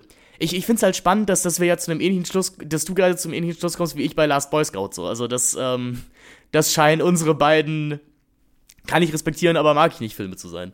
Ja, ja, absolut. Also ich meine, ganz ehrlich, es ist jetzt auch muss ich ganz klar sagen, es ist definitiv äh, im, im, Gegensatz zum Beispiel zu Tage des Donners ein Film, äh, wo ich eher mich sehe, den auf jeden Fall nochmal einzuschmeißen. Alleine, weil ich tatsächlich auch hier wieder alleine diese Konstellation aus Tony Scott, Quentin Tarantino, Hans Zimmer am Soundtrack, ähm, und, und, und Jeffrey L. Kimmel an der Kamera, also das, und dieser Cast halt, halt vor allem, vor allem, wo halt irgendwie ein Samuel L. Jackson in einer Szene auftritt, Gary Oldman, Val Kilmer, ähm, Brad Pitt, also alleine diese Darstellerparade zu sehen, ich kann das respektieren und ich gebe mich dem trotzdem gerne mal wieder einen Abend hin, keine Frage. Also es ist auf jeden Fall ein Film, bei dem ich froh bin, dass er in der Form existiert, wie er existiert. Und trotzdem muss ich ganz klar sagen, ich kann das respektieren noch, dass Tony Scott uns irgendwie mit diesem Titel True Romance sagen will, vielleicht ist Liebe auch etwas, das ist nicht konsumierbar. Vielleicht ist Liebe, sind Liebespaare, die wir in Kinos, Kinofilmen gezeigt bekommen, einfach nur eine Illusion, dass wir uns damit verbinden können und dass wir das verstehen können, sondern vielleicht sind Liebespaare so, sie sind in ihrer komplett egomanischen Bubble-Welt, in der wir eigentlich gar keinen Zutritt mehr haben. Und dass das eigentlich vielleicht das wahre Liebespaar ist, das wir nicht mehr verstehen können. Vielleicht ist das irgendwie ein Kommentar des Films, aber whatever. Ähm, ich mag den Film nicht wirklich und das wird sich wahrscheinlich auch nicht mehr so richtig ändern. Ähm, aber es ist trotzdem schön, ähm, dass wir so einen Film überhaupt haben und dass Tony Scott einfach, also dass man aus heutiger Sicht sagen kann, wie geil ist das bitte, dass Tony Scott erst ein Shane Black Skript in die Hände bekommt und dann ein Quentin Tarantino Skript und dann halt wirklich zwei Filme macht, über die man durchaus heute nochmal reden muss. Genau, also auf jeden Fall zwei quintessentielle Tony Scott-Filme. Ich denke mal, dass das Ranking, welche Filme man gesehen haben muss in seinem Övre, das werden wir in der letzten Folge aufstellen. Ähm, aber ich kann schon mal verraten, also True Romance gehört schon dazu. Man hat hier ein bisschen das Problem, der Film ist in Deutschland nicht wirklich adäquat zu bekommen. Also es gibt, ähm, wir haben in Deutschland das Glück, dass bei uns immer der Director's Cut, also die ungeschnittene Fassung des Films, zu sehen war und auch, glaube ich, gar nicht so als Director's Cut beworben wurde, sondern das, was wir im Kino und in, im Heimkino bekommen haben, das ist halt diese ungekürzte Fassung mit mehr Gewalt. Ähm, es gibt diesen Film auf einer deutschen Blu-ray in diesem Tarantino XX Box-Set und ich glaube, ja. das ist meines Wissens nach die einzige HD-Veröffentlichung des Films in Deutschland. Ja. Es gibt DVDs, die man sich besorgen kann, die findet ihr eigentlich in jeder Videothek in der DVDs für 2 Euro Ecke rumstehen. Das ist so eine schwarze DVD mit, glaube ich, überkreuzten, überkreuzten Frauenbeinen auf dem Cover. Ähm, ich habe mir sagen lassen, ähm, ich, ich habe den Film, glaube ich, über Tubi gesehen, ich weiß es nicht mehr so genau. Ähm, ich habe mir sagen lassen, dass die Arrow-Veröffentlichung von vor zwei Jahren das Maß aller Dinge ist. Also, dass das die quintessentielle Veröffentlichung für diesen Film ist. Da sollen auch wohl sehr gute Essays dabei sein. Da gibt es einen Audiokommentar von Tarantino nochmal dazu. Es gibt geschnittene Szenen. Also, wenn ihr diesen Film sehen wollt, dann ist wohl der Import der Arrow Blu-ray der, der Weg to go wenn ihr jetzt nicht nostalgisch Gefühle an die deutsche Synchro habt. Ich muss sagen, ich habe den Film noch nie auf Deutsch gesehen. Ja, ähm, die Synchro, eben. die Synchro ist Katastrophe. Also ich okay. allein ich ich habe das Ende, ich habe das Ende äh, mir kurz mal auf Deutsch angehört und das ist halt einfach komplett falsch übersetzt. Also es ergibt im Deutschen absolut keinen Sinn. Also es hat nichts mit dem Originaltext zu tun, also wirklich nicht mal im entferntesten. Und das kann man eigentlich deutschen Synchros meiner Ansicht nach oft nicht vorwerfen. Sie geben sich schon immer wirklich eine unfassbare Mühe, dass Inhalte, die selbst über Wortwitze oder sonst irgendwas funktionieren, dass die immer noch transportiert werden hier ist das, glaube ich, einer dieser Filme, der relativ bocklos vielleicht ein bisschen synchronisiert wurde, weil man eben wusste, okay, ähm, das ist vielleicht auch irgendwie einer von diesen Filmen, äh, der, das ist jetzt nicht so ein wichtiger Film wie vielleicht jetzt Pulp Fiction oder so, der bei, der bei Cannes abgeräumt hat und so weiter. Ähm, ich glaube, was bei diesem Film vielleicht noch zu erwähnen ist, dass ganz spannend ist, dass Tarantino diesen Film ja mag und das, obwohl sein eigener Typus in diesem Film wirklich alles andere als gut wegkommt. Ähm, und ich finde es halt eben dahingehend spannend, dass er dann eben sowas wie Natural Born Killers halt absolut gehasst hat. Das liegt natürlich auch daran, dass Oliver Stone nochmal formal eine ganz andere Geschütze auffährt als Tony Scott hier. Ähm, aber äh, ganz spannend war ja auch, dass Tarantino gesagt hat, er hat sich gefreut, dass Tony Scott dieses Skript für ihn übernommen hat, weil er gesagt hat, das ist der Typ, der Revenge gemacht hat. Und Revenge ist, in, ist in Tarantinos Augen ein Meisterwerk. Aber ja, das ist ja schon mal cool. Also, da muss man Tarantino aber ja auch loben, vor allem wenn, wenn er sich dann mal jetzt retrospektiv zu einem Film äußert, dass er durchaus auch seine, seine Fehler oder seine Schwächen in dem Skript anerkennen kann. Kann ja auch nicht jeder Drehbuchautor. Ähm, inwiefern meinst du? Also, also, ich erinnere mich halt vor allem an, ähm, an das Ende, das bei, bei Tarantino ja ein negatives Ende war, also in dem Christian Slater erschossen wurde und Tony Scott eben gesagt hat, das müsste ein Happy End werden. Und Tarantino jetzt auch sagt, Scott hatte absolut recht. Also äh, du hattest da ja auch geteilte Meinungen drüber, ob das ja. ein Happy End ergeben darf. Für den irgendwie märchenhaften Charakter, das, das der Film haben soll, glaube ich, ist so ein Happy End die eigentliche Möglichkeit und lässt den Film halt nochmal eine Ecke zynischer wirken, als er eigentlich ist. Vielleicht ja, also vielleicht hast du auch irgendwo recht, dass wir dieses Happy End ja auch nicht als Happy End empfinden sollen. Also das ist dann irgendwie so am Ende, dass wir uns denken, so ja, okay, das ist jetzt irgendwie, dafür haben wir das jetzt alles gesehen, damit die so eine Spießbürger-Fantasie äh, an einem Strand ausleben können. Genau. Wie bei so einem Til Schweiger-Film. Okay. Äh, halt genau das, was, was die Figur in Faserland sich halt auch erträumt. Mit, mit Isabella Rossellini. Also, ja, ja. Das, das, das Biederste, was man, ja. Mit so, wenn, wenn, wenn, wenn du genug gearbeitet hast, dann hast du irgendwann dein Haus am Strand. Ja, also irgendwo Weltschmerz und Zynik, aber man fällt, also in diesem Zustand fällt einem auch nichts Besseres ein, außer, ja, ich sollte vielleicht doch so leben wie meine Elterngeneration, so fertig.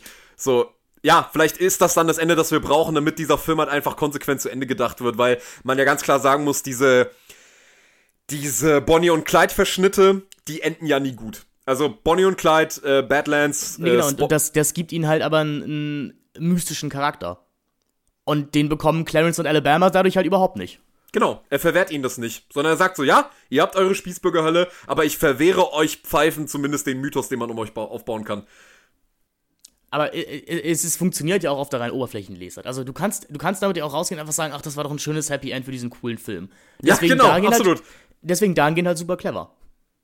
Ja, absolut. Und, und, das, und das, ich sag's mal so, dass diese Tony Scott-Filme hat, zeichnet ja diese Qualität aus, dass er uns immer mit der Frage entlässt, was wollen wir hier eigentlich sehen und wenn wir es sehen wollen, warum wollen wir das eigentlich? Und diese Filme stellen uns in ihrer Grimmigkeit und in ihrer Überstilisierung und, in, und, und die dadurch auch, dadurch entstehende Hinterfragung von dem, was wir sehen, äh, halten sie uns immer irgendwie den Spiegel vor. Weil wenn man dann am Ende sagt, so, ja, Gott sei Dank ist dieses Liebespärchen rausgekommen und geil, alter Christian Slater Patricia Arquette, was für ein tolles Liebespaar. Am Ende muss man sich dann aber trotzdem immer wieder fragen, wenn man diesen Film gesehen hat, warum eigentlich, finde ich, also wünsche ich diesen beiden Figuren dieses Happy End? So, und dann würde man eigentlich dann zu einer Frage kommen, so, okay, was sagt das über mich aus, dass ich diese beiden Figuren geil fand? Weil der Film tut ja eigentlich alles dafür, damit ich diesen beiden Figuren eigentlich nicht viel abgewinnen kann. Dann lass uns doch mal buchstäblich noch mal mehr in die Tiefe gehen und über Crimson Tide reden. Crimson Tide in tiefster Gefahr, ein Film aus dem Jahre 1995. Jetzt nimmt sich Tony Scott den U-Boot-Film vor, oder ich habe so ein bisschen das Gefühl, er nimmt sich so diesen 60er, 70er Männer auf einer Mission Film vor. Also sowas wie das dreckige Dutzend oder sowas. Ähm, wir haben die erste Zusammenarbeit mit Denzel Washington, die sich dann in der Zukunft als sehr fruchtbar erweisen sollte.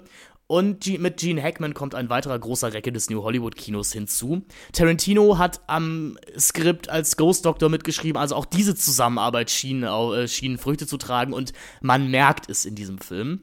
Worum geht's im Crimson Tide? Wir werden in ein etwas verworrenes, auch nicht näher definiertes, neues, neues, neues kalter Kriegspanorama geworfen. Also eigentlich dachten wir, wir hätten diesen Konflikt überwunden, aber nein, der dritte Weltkrieg steht mal wieder kurz bevor, denn russische Separatisten haben ein U-Boot gekapert. Und was könnten sie jetzt damit anfangen? Also was tun wir als USA? Wir schicken unsere besten Jungs in einem anderen U-Boot dagegen und ja, schauen erstmal, was passiert. So. Ja. Denn äh, Wettrüsten, das können wir noch. Wir erinnern uns noch, wie das geht. Gegen Aggression hält man mit einer anderen Aggression gegen.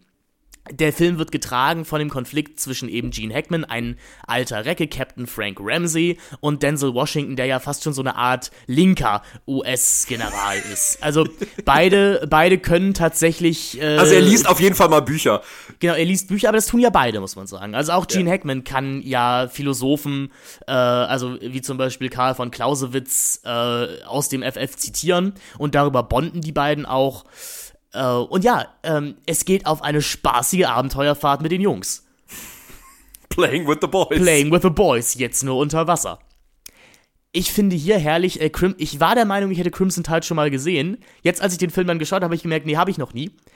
Aber ich hatte sehr, sehr viel Spaß mit diesem Film. Denn was Tony Scott hier macht, wenn man sich mal so andere U-Boot-Filme anschaut, wie gerade das Boot, was ja einfach, glaube ich, der definierende Text des U-Boot-Filmes ist, ähm, da ist das U-Boot ja selber auch ein Charakter. Das ist ein unheimlich bedrängter Raum. Gerade das Boot ist ein Film voller schwitzender Männer, die immer paranoider werden, sich irgendwann nur noch anschreien und die Sinnlosigkeit ihres Daseins erkennen. Das U-Boot bei Tony Scott ist ehrlich gesagt so eine fahrende Jugendherberge. Da gibt's alles. Da kann man boxen, da kann man rauchen, da, da laufen Filme ständig in der Gegend und das Einzige, was so wirklich passiert, ist, dass die Küche zwischendurch mal explodiert. Aber auch das kriegen unsere Jungs hin. Ähm, Unsere Soldaten sind auch alle so verkappte Filmbros, ähm, die und da nimmt der Film vielleicht auch schon so sowas wie irgendwie später Jarhead oder sowas vorweg, die nur noch mediale Vorbilder für ihren Krieg haben, weil sie eben keinen echten Krieg kämpfen. Also die ständig andere Sachen referenzieren in der Hoffnung, dass es ihnen passieren würde. Äh, mhm. Äh, du hast ja Baudrillard auch als Lesart für diesen Film gewählt, also dass, dass der Krieg wirklich nur noch, nur noch medial stattfindet. Denn das Geniale an diesem Film ist, er hat auch wieder einen genialen Vorspann. Wir sehen äh, Kriegsszenen, die uns durch, das Ganze wird geframed als CNN-Berichtigung, also energetisch als authentisch verkauft werden. Wenn man sich das aber näher anschaut, dann sind das alles Szenen aus anderen Kriegsfilmen. Also Tony Scott äh, richtet hier sehr deutlich unser Auge darauf, dass dass Krieg immer ein Konstrukt ist. Ja. Oder beziehungsweise die Bilder, die wir von Krieg kennen. Ja. Ja, und auch die klare Verbindung zwischen Kino und Krieg. Ja. Also wird ja da sehr deutlich. Also ich meine, beste Szene dazu ist ja wirklich Apocalypse Now, wenn Francis Ford Coppola als Kameramann am Strand ähm, mit dabei steht, während die Jungs da den Strand stürmen. Ähm, um zu surfen, genau. Um zu.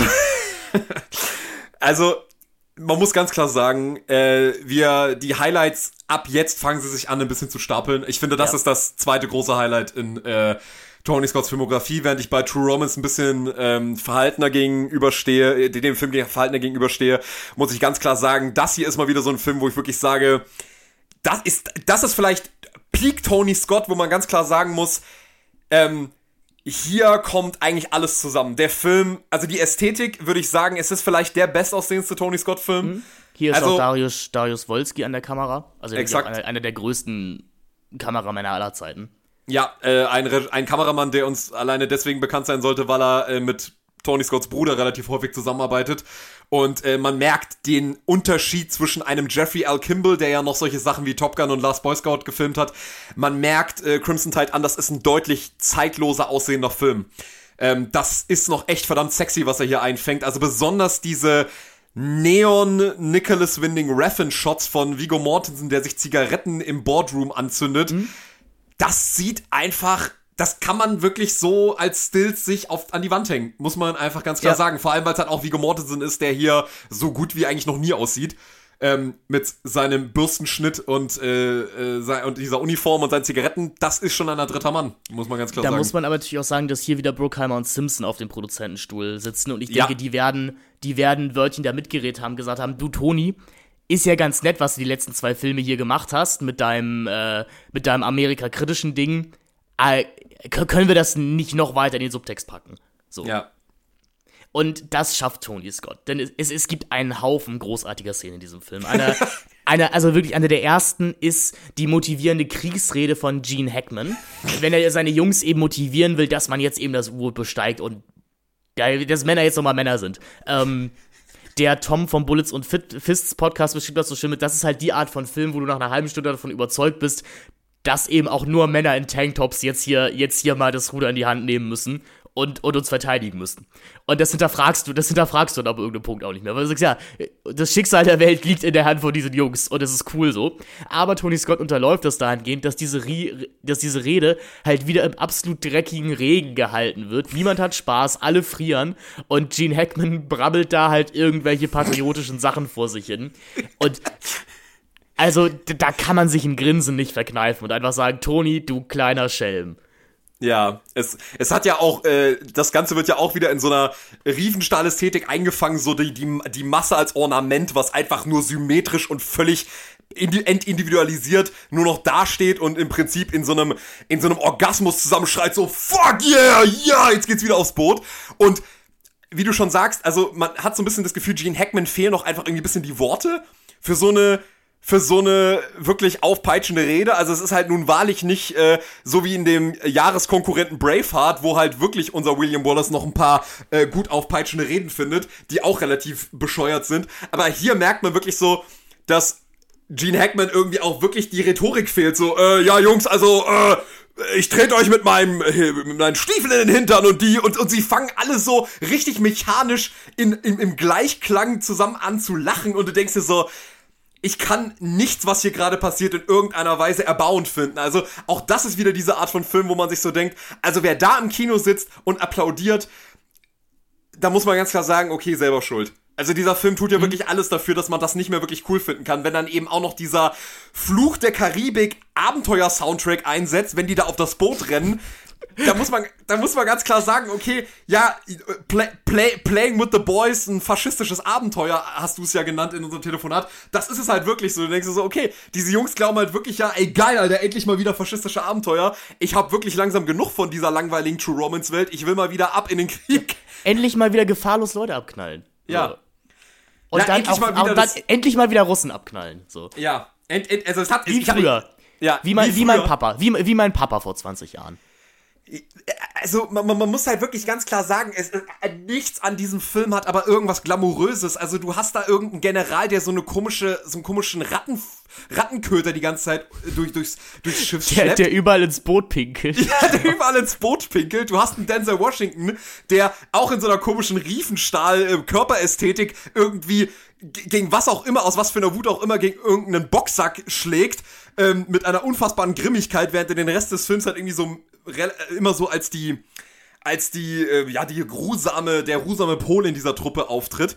Ähm, und der dann irgendwie Seil springt und da durchjoggt und man denkt sich die ganze Zeit so, also er schwelgt halt auch wieder in dieser Ästhetik wie bei Top Gun, wo man sich so denkt, diese Typen, sind halt wirklich auch wieder so Jungs, die suchen den Krieg einfach auch irgendwie. Sie, sie, es gibt überhaupt gar keinen Krieg eigentlich, den sie führen können, weil ich finde, du kannst halt so eine, so eine, so eine, so einen Wunsch von Amerika, mal wieder so einen Krieg zu führen, kannst du ja nicht besser damit parodieren, dass du halt da Figuren hast, die abtauchen, die von der Welt nichts mehr mitbekommen, weil ihre Nachrichtendienste, äh, weil, ihr Nach weil ihr Nachrichtenempfangsgerät komplett im Arsch ist und die sich im Prinzip den Krieg selber dann herbeireden. Also, dass du einen Gene Hackman ja. hast, der halt diese, Atom, diese Atomraketen abschießen will, nicht weil er seine Heimat verteidigen will, sondern weil er endlich mal wieder einen Krieg haben will und weil er endlich mal wieder gebraucht werden will. Und deswegen sich halt im Prinzip alles so zurechtredet, dass er sagen kann, nein, wir müssen die Bombe werfen, wir müssen die Bombe werfen, wir müssen die Bombe werfen.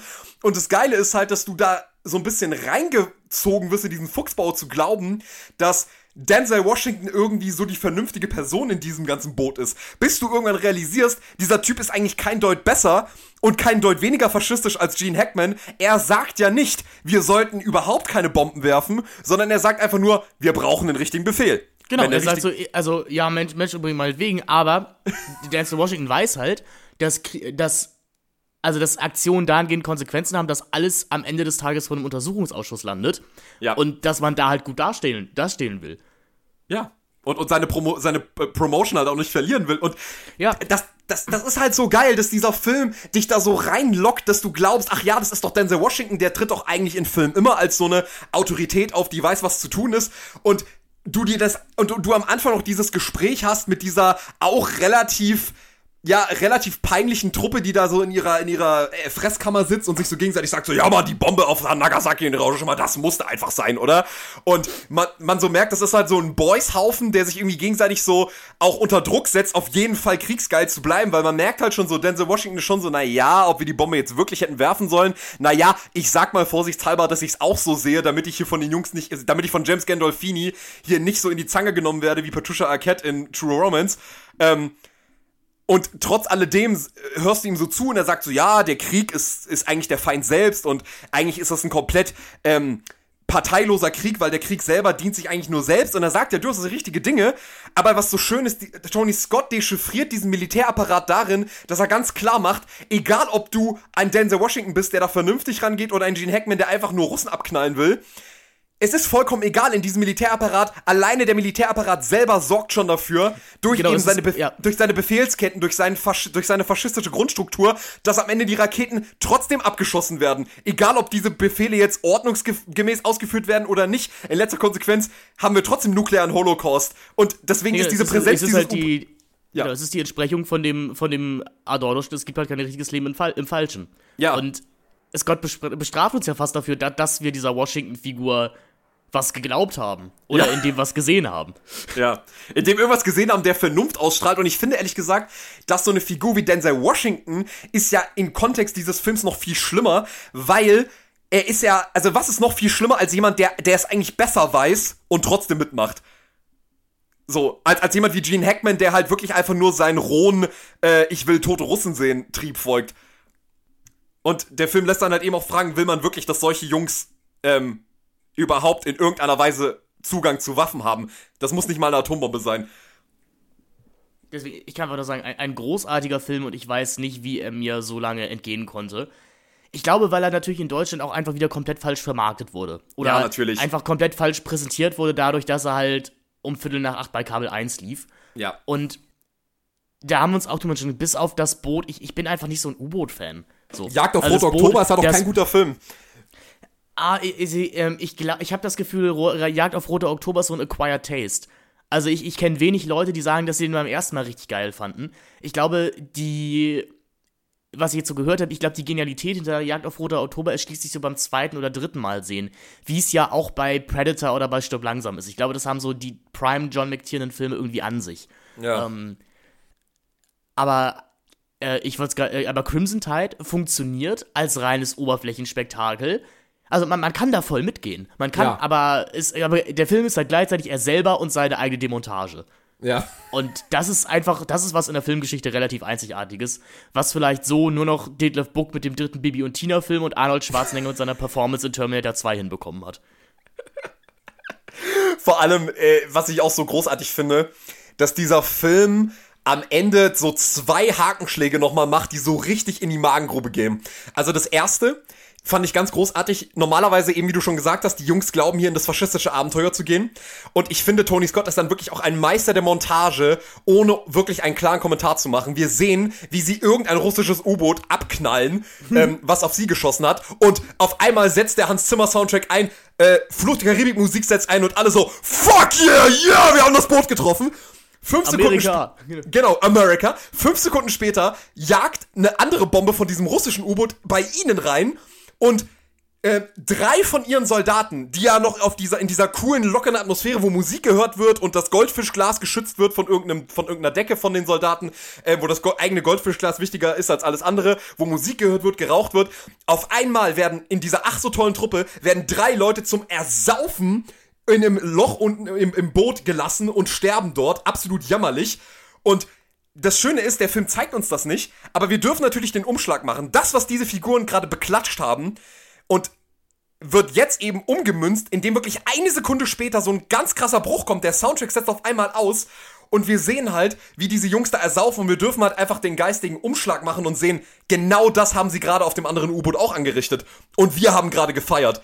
Und da wird es halt so schön dekonstruiert, diese faschistische, oh geil, wir haben das U-Boot getroffen Ästhetik. Und dann am Ende wird eben ein Film, wo normalerweise es immer darum geht, dass die Soldaten einen Konflikt lösen. Was passiert? Der Konflikt wird komplett offscreen gelöst.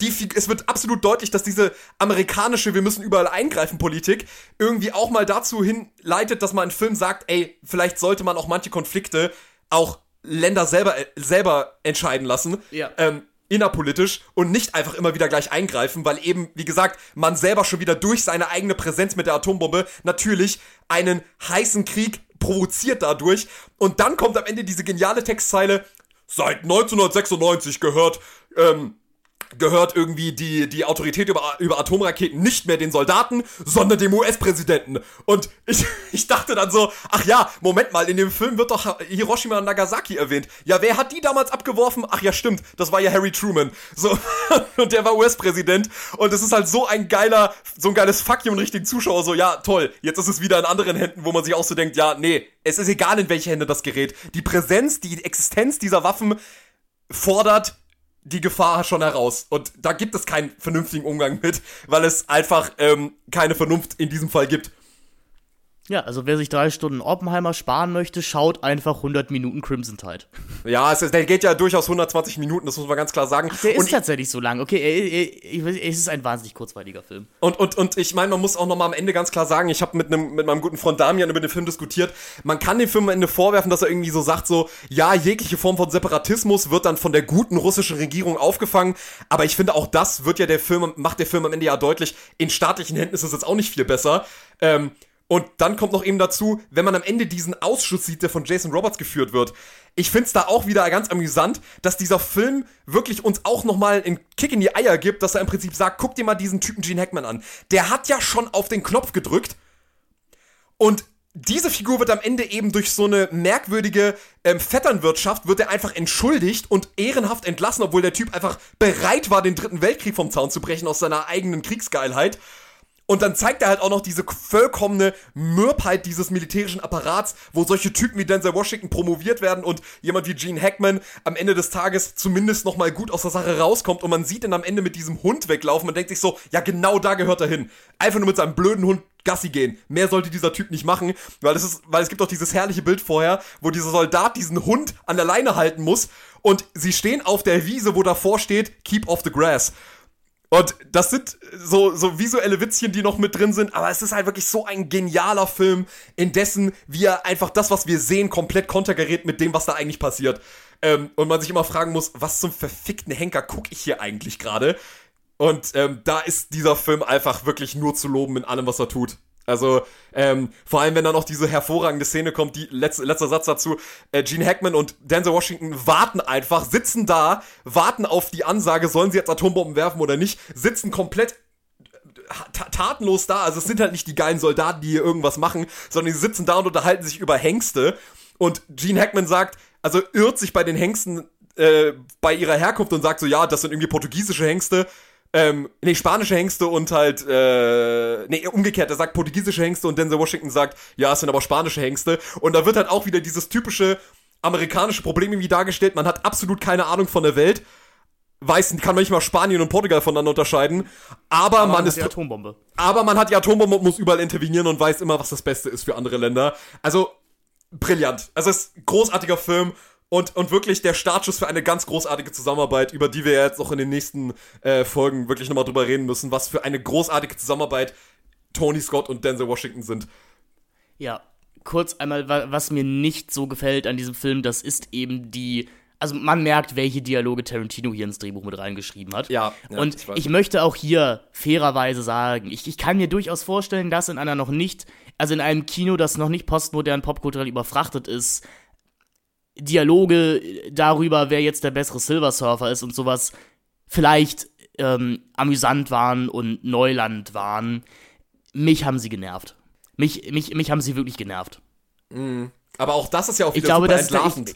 Das, ja, das, auch, du hast recht. Auch, auch, auch das ist natürlich wieder entlarvend. Ich glaube, das ist aber das Gleiche, wie ich halt ehrlich gesagt auch die Clerks Todesstern-Diskussion nicht mehr mit einem jungfräulichen Auge gucken kann. Ich verstehe. Ja. Also ich meine, ich finde es halt dahingehend wieder entlarvend, irgendwie diese Soldaten sind so Also sind praktisch so in ihrer Langeweile und auch in diesem Wunsch, ich will endlich mal, so wie bei Jared eben, ich will jetzt endlich mal was zu tun bekommen, ich will endlich Krieg, dass sie am Ende sich verprügeln, weil sie irgendwie die Diskussion über den Silver Surfer führen. Und, ähm, und, und dass selbst der gute Denzel Washington das als komplett legitimen Grund sieht. Also ich meine, man muss ja ganz klar sagen, wenn das nicht Denzel Washington diesen Dialog so führen würde, wie er es da tut, dann wäre diese Szene für mich auch unerträglich gewesen. Aber weil eben Denzel Washington eigentlich so ein denkbar humorloser Schauspieler ist, der sich eigentlich immer viel zu ernst nimmt in Filmen, ist es halt wirklich mal schön zu sehen, dass das eben, dass diese Autorität von ihm halt mal hier so richtig schön gebrochen wird. Ähm, durch diesen Dialog, aber ich verstehe, was du meinst. Dieses popkulturelle Gewichse, das geht einem auf den Sack. Es ist halt ganz klar Tarantinos Handschrift.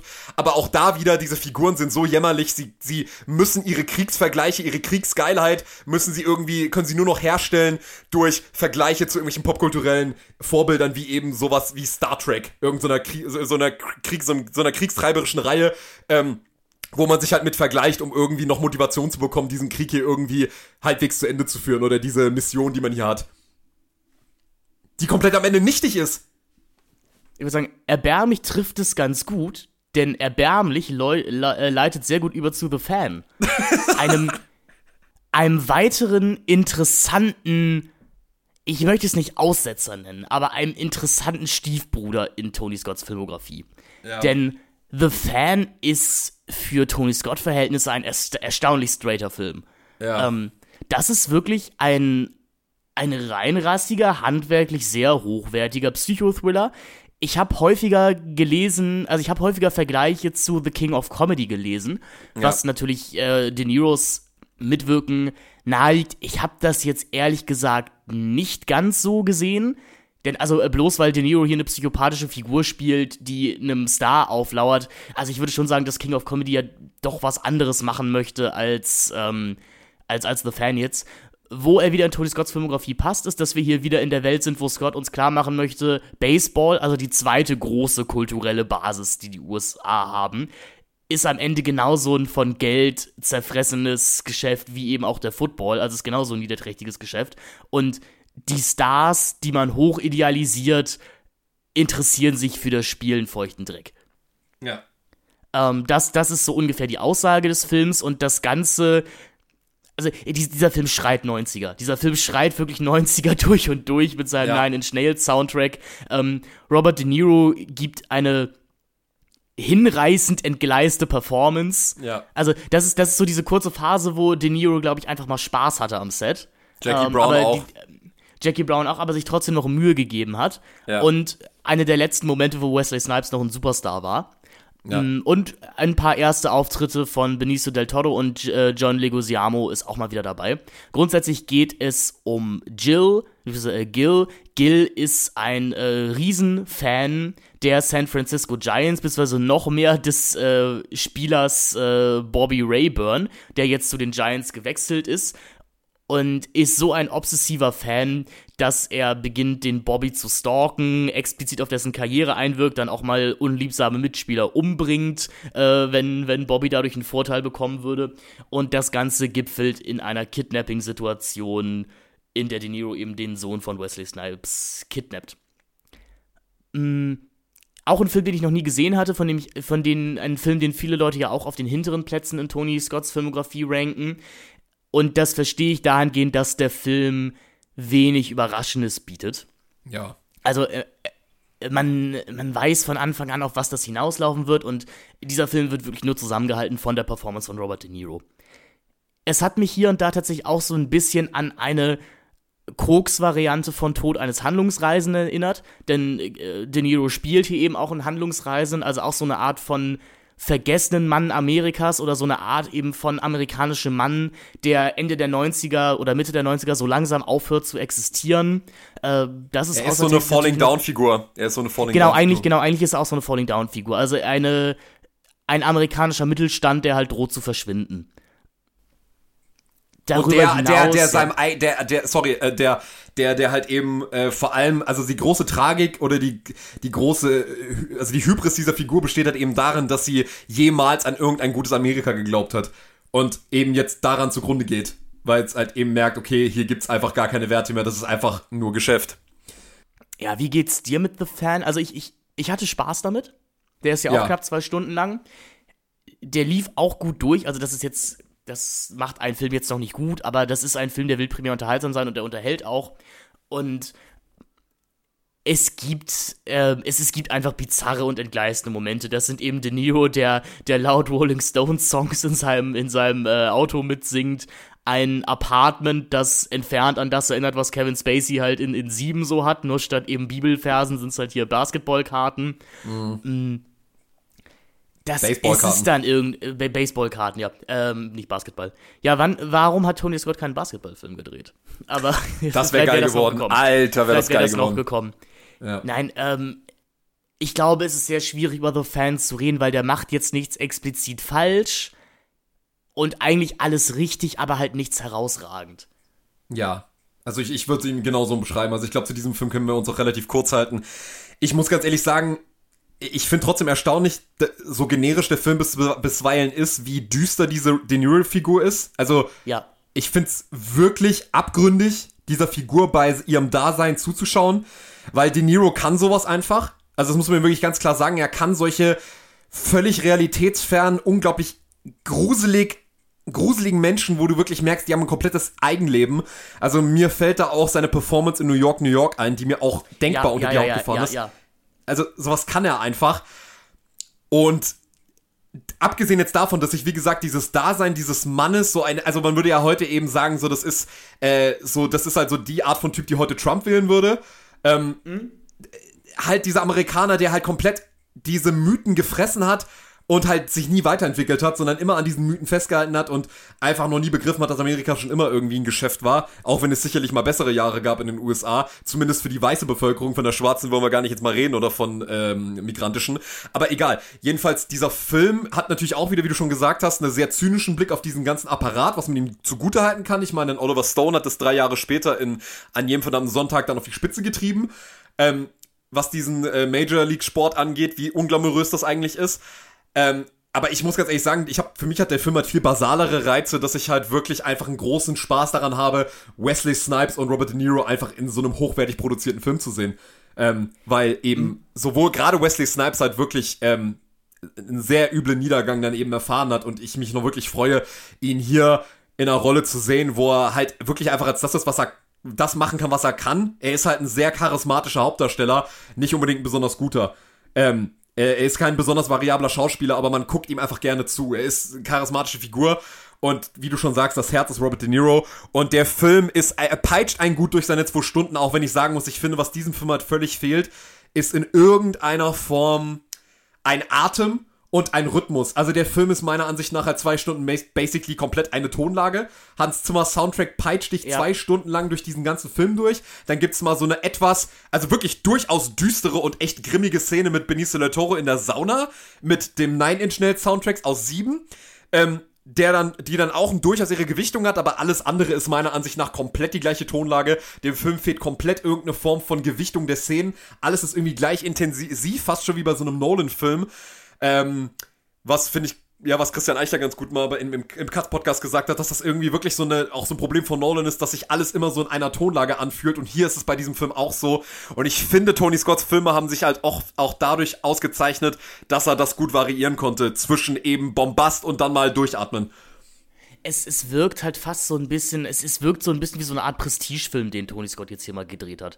So als ob er so sagt, guck mal, ich, ich kann auch das Drama. So, Ja. Jetzt gib mir endlich mal den Oscar oder sowas. Ja, der Film ist nicht, der hat nicht besonders viel Humor. Also der, Nee, ich genau, muss es, halt, ist- es wirkt so ein bisschen Kritiker-Baiting. So Ja. auch dadurch, dass du so De Niro halt in der Hauptrolle besetzt und dann sagst, guck mal, ich kann auch, so, dann, dann hole ich mir jetzt wirklich mal den verdienten Star. Ja. Ja. Also, es ist, wie gesagt, ich, ich, ich schätze den Film auch wirklich für dieses unglamouröse Amerika, was er halt auch hier wieder, wieder zeigt. Also im Prinzip auch, was für eine arme Wurst du bist, wenn du ein Messervertreter bist und irgendwie äh, so einen jämmerlichen Job halt wirklich ausführen musst, wo du irgendwelchen Leuten Messern andrehen musst, etc. Das ist halt auch wieder so ein, äh, ja, so, das ist halt so dieser Capitalist Realism, den er uns hier halt präsentiert, der halt auch wirklich nie alles andere als glamourös ist. Aber Ja, man muss sagen, das, das ist ja fast der gleiche Plot oder ähm, Basic, Basic Plot, den man halt in Arthur Millers Death of a Salesman auch hat. Also das, da, das war so eine der, das war so die Referenz, die ich aus diesem Film gezogen habe. Und wie ich schon meinte, also für, für mich wirkte das halt wie die Koks-Variante von Death of a Salesman. hab den Film leider noch nicht gesehen, ähm, ist auf jeden Fall mal notiert. Aber letzte Konsequenz kann man bei diesem Film definitiv sagen, ähm, Tony, äh, diesen grimmigen Ton, den kann Tony Scott auch. Aber ich sehe ihn ehrlich gesagt lieber, wenn er mal wieder auf die Kacke haut, weil das hier ist mir, obwohl es so kokshaft inszeniert ist ähm, und äh, da eine gekonnte Düsternis mit drin steckt, es ist nicht das Tony Scott, was ich sehen will. Also ich brauche da dann doch irgendwie eben den Scott, der eben so zweigleisig fährt. Ähm, ja, genau, ich wollte sagen, jetzt sind wir mal das Lexikon des internationalen Films und sagen, das ist, das ist mir hier ein bisschen zu vordergründig alles. Ja, tatsächlich. Also bei dem Film ist es halt wirklich ein bisschen angebracht, dass er vielleicht wirklich nicht mehr so viel ist als das, was er eigentlich ist. Und das macht den Film halt irgendwie so ein bisschen auch wieder vergessenswerter. Und trotz alledem muss man ganz klar sagen, ähm, ich finde es dann doch erstaunlich, wie viel Empathie diese, dieser Film mit dieser Hauptfigur hat. Ähm, nicht unbedingt Sympathie, aber Empathie. Also, dass halt irgendwie auch irgendwie klar wird, was für eine arme Wurst das eigentlich ist. Und dass halt dieses Amerika, so wie es halt mit funktioniert, dieser neoliberale, dieses neoliberale Amerika, dass das solche Figuren halt eben wie Michael Douglas und, und, ähm, und, und eben Robert De Niro in diesem Film hier halt eben produziert. Er entschuldigt sie nicht, aber er sagt halt irgendwie, ja, sowas entsteht halt eben auch, äh, wenn man, wenn man eben so eine Gesellschaft konstituiert. Äh, dann entstehen halt auch solche Typen. Ich würde vielleicht noch genau die, die Lester Burnham-Figur, also Kevin Spacey in American Beauty, würde ich da noch mit reinnehmen. Also, Scott springt hier so ein bisschen auch, also wirklich auf diesen so Millennium-Ende-Diskurs auf. Ja, auf jeden Fall. Also das geht, das reiht sich ein mit Matrix, American Beauty, ähm, was gibt's noch? Natürlich Fight Club oder auch sowas. Ja, genau. es ist halt, es ist halt der, der einfache Arbeiter, der, der, keinen, der keinen Platz mehr in der, in, der, in der sich langsam digitalisierenden Welt hat. Office Space, also es ist halt dieses ganze irgendwie, was ist das eigentlich mittlerweile für die Welt, in der wir uns bewegen, wo der Mensch, und das, das ist ja das Spannende, und da ist der Film vielleicht dann doch relativ clever, dass wir hier einen Menschen haben, der irgendwie noch an, wirklich an den Menschen, also den Menschen als Akteur, der irgendwie eine mhm. Bedeutung hat in dieser Welt, dass wir in einer Zeit leben, also deswegen hängt er ja auch so an sowas wie dem Football, wo halt eben sozusagen die Akteure des Sportes noch irgendeine Bedeutung haben. Und, um, um dann eben zu lernen, dass das diesen Akteuren komplett egal ist. Ja, und, und auch dieser, diesem Sport sind die Akteure egal. Sie sind in letzter Konsequenz auch komplett austauschbare Ware, die ähm, äh, völlig, also wenn sozusagen, wenn du nicht mehr ablieferst, dann sind deine 30 Millionen Dollar Vertrag sind auch völlig aufgelöst und du, du, du verschwindest, wirst von irgendwelchen, irgendwelchen intriganten Medienfrauen oder Medien, Medienangestellten, wie halt eben äh, den, den, ähm, wie heißt sie nochmal, ähm, die ja, diese, dieser Talk-Radio-Moderatorin, ne? Dieser Talk-Radio-Moderatorin und, und, und ihrem Co-Host, die halt eben sich da das Maul zerreißen über dich. Also, es ist, wie gesagt, gänzlich unglamourös und das ist halt irgendwie auch schon ein bisschen, äh, das, das ist da eigentlich auch schon wieder clever, dass wir jemanden haben, der noch irgendwie an den Menschen als Akteur glaubt und halt eben daran scheitert, dass halt schon alles völlig quantifiziert ist und völlig entweiht und mit und völlig äh, sakral einfach äh, auftritt und äh, Des, deswegen ja. dachte ich auch, ich, ich, hätte vielleicht fast lieber einen Film über die Alan Barkin Figur und die John Leguizamo Figur gesehen. Das wäre dann Talk Radio. Ja, wahrscheinlich wäre es Talk Radio gewesen. ja. Ähm, aber trotzdem sehenswerter Film und äh, ich finde, dieser Film ist auch irgendwie völlig unterrepräsentiert, weil der Film sieht dann auch schon wieder super aus. Also muss man ja, ganz klar sagen. Der, der, das ist der, also im positiven Sinne Spaß für die ganze Familie.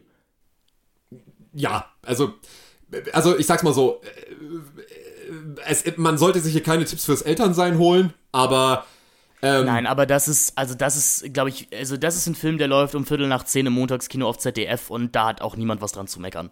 Definitiv nicht, definitiv nicht. Ähm, ich glaube, unser nächster Film ist ein Film, der auch um diese Uhrzeit läuft, aber äh, wo man zumindest sagen muss, da gibt es deutlich mehr zu, zu sagen der Staatsfeind Nummer 1, Enemy of the State. Ähm, Tony Scott verabschiedet die 90er mit einem Knall und ist dahin visionär, dass er uns etwas zeigt, was zum Erscheinen des Films als splitte Verschwörungstheorie ausgelegt wurde.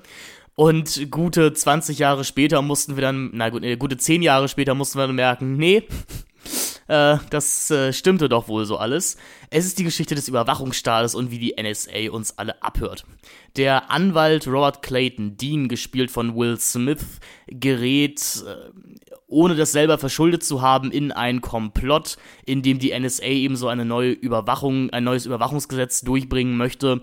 Und äh, der Film beginnt fast schon wie ein Jallo, möchte ich sagen, denn wir haben den unbeteiligten Zeitgenossen hier gespielt von Jason Lee, das ist ein Ornithologe, der aus Versehen einen Mord beobachtet äh, bei seinen Vogelaufnahmen äh, und dann in dem auch wieder herausragenden Prolog in den ersten 15 Minuten des Films von der NSA gejagt wird und niedergebracht wird, eben Will Smith die, die Datei zusteckt, auf der er diesen Mord aufgenommen hat.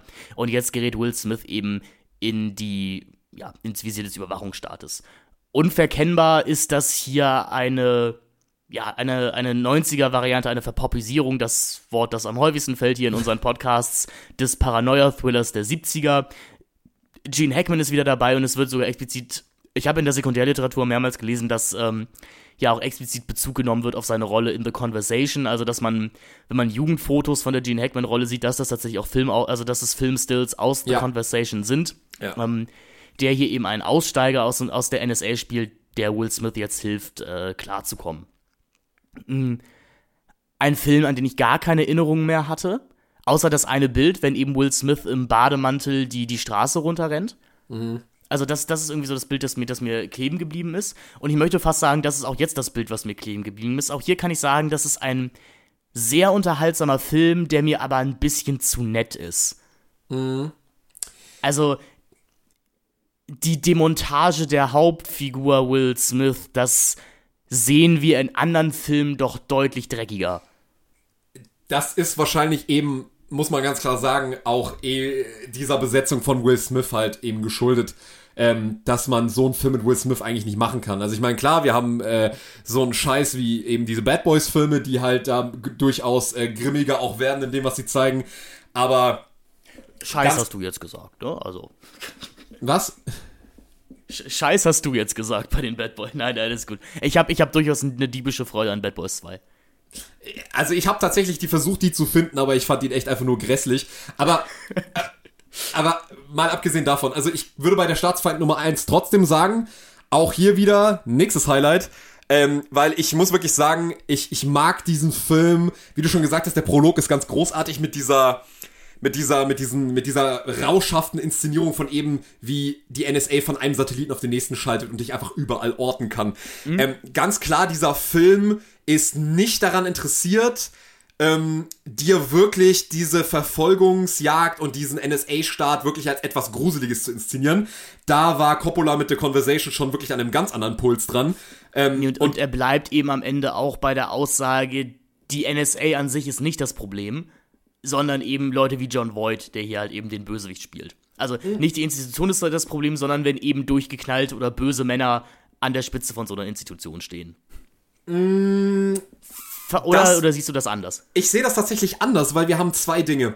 Wir haben Gene Hackman, der am Ende sich über eine Kamera einhackt in Will Smiths Wohnung, also nachdem scheinbar alles vorbei ist und da wieder das Familienidyll aufgebaut ist und man sich fragt, warte mal, wer hat diese Kamera da eingebaut? So, also ist das eine Kamera eigentlich, die noch übrig ist oder wie viele Kameras sind in dieser Wohnung eigentlich noch drin? Ja. Das ist zumindest das eine. Also auch wieder eigentlich für mich wieder so ein so ein Film, wo das Bild, was gezeigt wird, also eben wieder dieses Histoire-Diskurs, äh, diese Histoire-Diskurs-Unterscheidung, was erzählt der Film gerade, also was sehe ich da, also Happy End eigentlich, und dann wieder, wie hat er das eigentlich erzählt, und wir müssen uns die Frage stellen, Moment mal, wer sagt denn, dass diese verdammten Kameras da eigentlich alle draußen sind, und das zweite, was ich noch anbringen würde, das letzte Bild des Films ist, wie wir einen von diesen republikanischen Politikern sehen, der halt eben, ich meine, gut, dass das natürlich wieder die Republikaner sind, okay, das ist natürlich auch wieder ein beliebtes Feindbild, man muss ganz klar sagen, Demokraten machen das auch gerne, ähm, siehe Barack Obama, der, ähm, der äh, äh, Frau Merkels Handy abhören lässt und der Edward Snowden nicht begnadigt hat, etc. Ähm, und trotz alledem sagt, äh, sieht man ja am Ende diesen republikanischen Politiker, der trotzdem sagt, wir, diese Diskussion ist nicht vorbei. Wir werden weiterhin darüber diskutieren müssen, ob wir eben diese äh, totale Überwachung äh, inszenieren, weil wir können uns das nicht mehr leisten, als Land, was so viele Feinde hat, weil wir eben die großartigste Nation der Welt sind, dass wir irgendwie die Sicherheit unseres Landes gefährden. Und damit ist der Konflikt ja nicht vorbei. Also ich glaube, dieser Film spielt sehr mit diesem Will Smith-Image, dieses kalmierenden Buddy-Kumpels, der dich über alle systemischen Brutalitäten hinweg halt, halt im Prinzip, das soll er dich vergessen lassen durch sein Gewinnerlächeln. Und das wird ja alles durch den Film durch hinweg absolut dekonstruiert. Also du siehst ihn ja eigentlich auch als Figur, der eigentlich mehr oder weniger zu nichts in der Lage ist, sondern er braucht halt Gene Hackman, der ihn irgendwie aus der ganzen Situation noch irgendwie rausholt. Und ähm, das ist ja auch so eine Figur, die dir am Anfang eingeführt wird, so als politisch korrekten, liberalen Anwalt, der sich für irgendwelche Gewerkschaften einsetzt, die von der Mafia äh, gekauft wurden und äh, der irgendwie auch auf Sprachpolitik achtet, so ja, also ich, ich, ich, ich verbitte mir diesen Ausdruck, ich nenne sie, was, da gibt es so eine Szene, wo sie, wo, wo glaube ich, das Wort Bohnenfresser fällt. Und er sagt so, ja, nein, das sind Bürger mit, Migra mit, mit mexikanischem Hintergrund oder irgendwie sowas. Und man merkt so, okay, das ist der Will Smith, der hat sich so sein liberales Paradies aufgebaut, der glaubt noch an den guten Staat und so weiter und so fort. Und äh, der wird dann halt eben durch diesen Film völlig entweiht natürlich in seiner Naivität und ich glaube, was der Film aber sehr klug macht und ich glaube, da ist, das ist etwas, was ein Regisseur wie Oliver Stone halt nie verstanden hat, dass wir halt eben in der Postmoderne leben und da muss ich jetzt mal Peter Sloterdijks äh, Studie Kritik der zynischen Vernunft zitieren oder mehr oder weniger darauf referenzieren, ähm, dass halt eben äh, Sloterdijk ganz klar konstatiert, wir leben halt in Zeiten der zynischen Vernunft und ein Film oder eine Enthüllung wie NSA schockiert uns ja nicht. Also wir gehen ja davon aus, dass alles korrupt ist. Wir gehen davon aus, dass alles im Arsch ist. Das ist davon zeugen ja auch diese Tony Scott-Filme der 90er Jahre, dass man eigentlich auch an gar keine Ideale mehr glaubt und, und ein Staat oder eine Institution oder Polizei und so, dass das alles irgendwie nicht mehr so mit rechten Dingen zugeht. Das ist uns ja eigentlich auch alles völlig scheißegal in der Postmoderne. Und das schätze ich an diesem Film wirklich sehr, dass der Film uns durch seine Erzählweise uns damit konfrontiert, dass es uns eigentlich auch scheißegal ist, was wir da sehen. Wir wollen das einfach nur als unterhaltsame Verfolgungsjagd sehen und wenn uns das halt eben scheißegal ist, ja, dann liefert uns Tony Scott halt eben auch das, wie wir das präsentiert bekommen wollen, als relativ unterhaltsame Verfolgungsjagd, aber nicht so wie jetzt zum Beispiel in Oliver Stone in Snowden, oh, wir überwachen die ganze Welt, oh, wie schrecklich ist das alles. Also Oliver Stone ist ja jemand, der ja wirklich noch an irgendwelche Ideale glaubt und so ein Tony Scott schätze ich eigentlich sehr dafür, dafür, dass er einfach weiß, wir sind ein zynisches Publikum und wir wollen ehrlich gesagt auch nicht aufgeklärt werden, sondern wir wollen einfach nur, dass diese NSA-Überwachung ein nettes Tool ist, um einen sehr geilen Actionfilm zu inszenieren, der uns zwei Stunden lang durch eine echt schwitzige Handlung peitscht und das war's. Sicher, sicherlich, und das macht den Film ja auch so konsumierbar. Ja. Und ich glaube, das ist auch der Grund, warum der Film seit 1998 gefühlt auch jede Woche irgendwo im deutschen Fernsehen lief ich habe mir halt, ich habe mir gleich, ich habe mir einfach ein bisschen mehr dann von diesem Wiedersehen erwartet. Mhm. Wie gesagt, der, der, hat partiell nette Momente, aber ich hätte es mir halt alles eine Spur gemeiner gewünscht. Mhm. Also, ähm, wir haben jetzt schon mal, wir haben schon, schon ein paar Mal Michael Douglas hier referenziert. Ich, ich hätte mir gerne dann so eine Demontage wie in The Game gewünscht oder sowas. Ja. Ähm, denn, also ja, hier werden auch Konten gesperrt von der NSA oder sowas, aber das ist jetzt auch nicht so ein Problem. Also ja. das, das, wird einmal erwähnt, man kann dann, dann sagt eben einmal Regina King, die eben Will Smiths Ehefrau spielt, sie kann sich kein Essen mehr kaufen, aber das in der nächsten Szene auch wieder vergessen. Ja. Ähm, da wird, da wird die Will Smith-Figur halt schmutzig durch die Boulevardpresse gezogen, aber das interessiert letztendlich halt auch keinen mehr. Und ich glaube, da muss man sagen, da will Tony Scott halt vordergründig unterhalten und möchte eben auch nicht, dass man hier während des Films mit einem zu unguten Gefühl rausgeht. Oder das, man, man, man, soll, man soll sich, glaube ich, nie zu unwohl fühlen bei diesem Film, weil irgendwie auch Will Smith, der versichert, als in seiner Rolle als Superstar, das wird schon alles gut gehen. Absolut, und ich, ich meine, trotzdem hat er wieder ein paar schöne Sachen mit drinne, wie zum Beispiel eben, dass so eine Figur wie, wie Gene Hackman, die halt eben in The Conversation noch eben an die, an diese Hoffnung, also diese, dieses absolut traurige Bild am Ende, wenn er mit der Trompete in seinem Badezimmer sitzt und völlig paranoid, dass überall ein Mikrofon sein könnte, da im Prinzip die Hoffnung einer, einer Privatsphäre noch auslebt in der Form dieses, dieses jämmerlichen Trompetensounds. Ähm, und dass man hier diese Figur halt eben hernimmt und sagt so, ja, nee, diese Figur ist mittlerweile auch schon in den 90er angekommen und sucht einfach nur noch nach dem klassischen Urlaubsidyll auf irgendeiner Insel, auf irgendeiner karibischen Insel mhm. so und das war's so. Dass man diese Figur auch völlig entweiht in ihrer, in ihrem Idealismus ähm, ich glaube halt, dass, ich stimme dir absolut zu, der Film ist nicht besonders grimmig, aber ich glaube, das macht diesen Film für mich aber auch wieder einfach dann tatsächlich äh, in, inhaltlich gar nicht so spannend, sondern wirklich einfach auf einer Oberflächenebene. Ich habe einfach wahnsinnig Spaß an dieser völlig Camping-Darstellung der NSA, die halt ungefähr, das fand ich ganz schön, das hat der YouTuber Forger auf Letterbox geschrieben, dass die einfach so wie die Matrix eigentlich funktioniert, die sich einfach überall reinschalten kann und einfach so ein absolut absurder Überwachungsstaat ist, dass man ähm, wirklich alles machen kann. Also man kann sich überall reinhacken, ist zu jeder Zeit mit der Kamera irgendwo da und das ist schon wirklich sehr spaßig, dieser Camping NSA, die halt irgendwie von solchen Leuten wie Shane Black irgendwie, äh, nicht Shane Black, sondern Jack Black, ähm, Jack, Jack, Black, Black irgendwie. Aber in einer erstaunlich groundeden Performance. Also. Das stimmt. Auch wenn er irgendwie sowas sagt, so ja, diese Frau rasiert sich nicht die Beine, das finde ich heiß. Ähm, diese Szene ist, hat mich bis in meine Albträume verfolgt, äh, dass Jack Black das in diesem Film gesagt hat. Ähm, Und das auch so komplett off-topic auch wirkt. Du denkst dir so, warum sagt diese Figur das eigentlich jetzt gerade? Aber sei es drum. Ähm, aber ich finde, das große Highlight hier ist für mich halt wirklich John Voight als mehr oder weniger Sebastian Koch als NSA-Leiter. Aus ja. Werk ohne Autor. Also das ist für mich eine ähnliche Performance.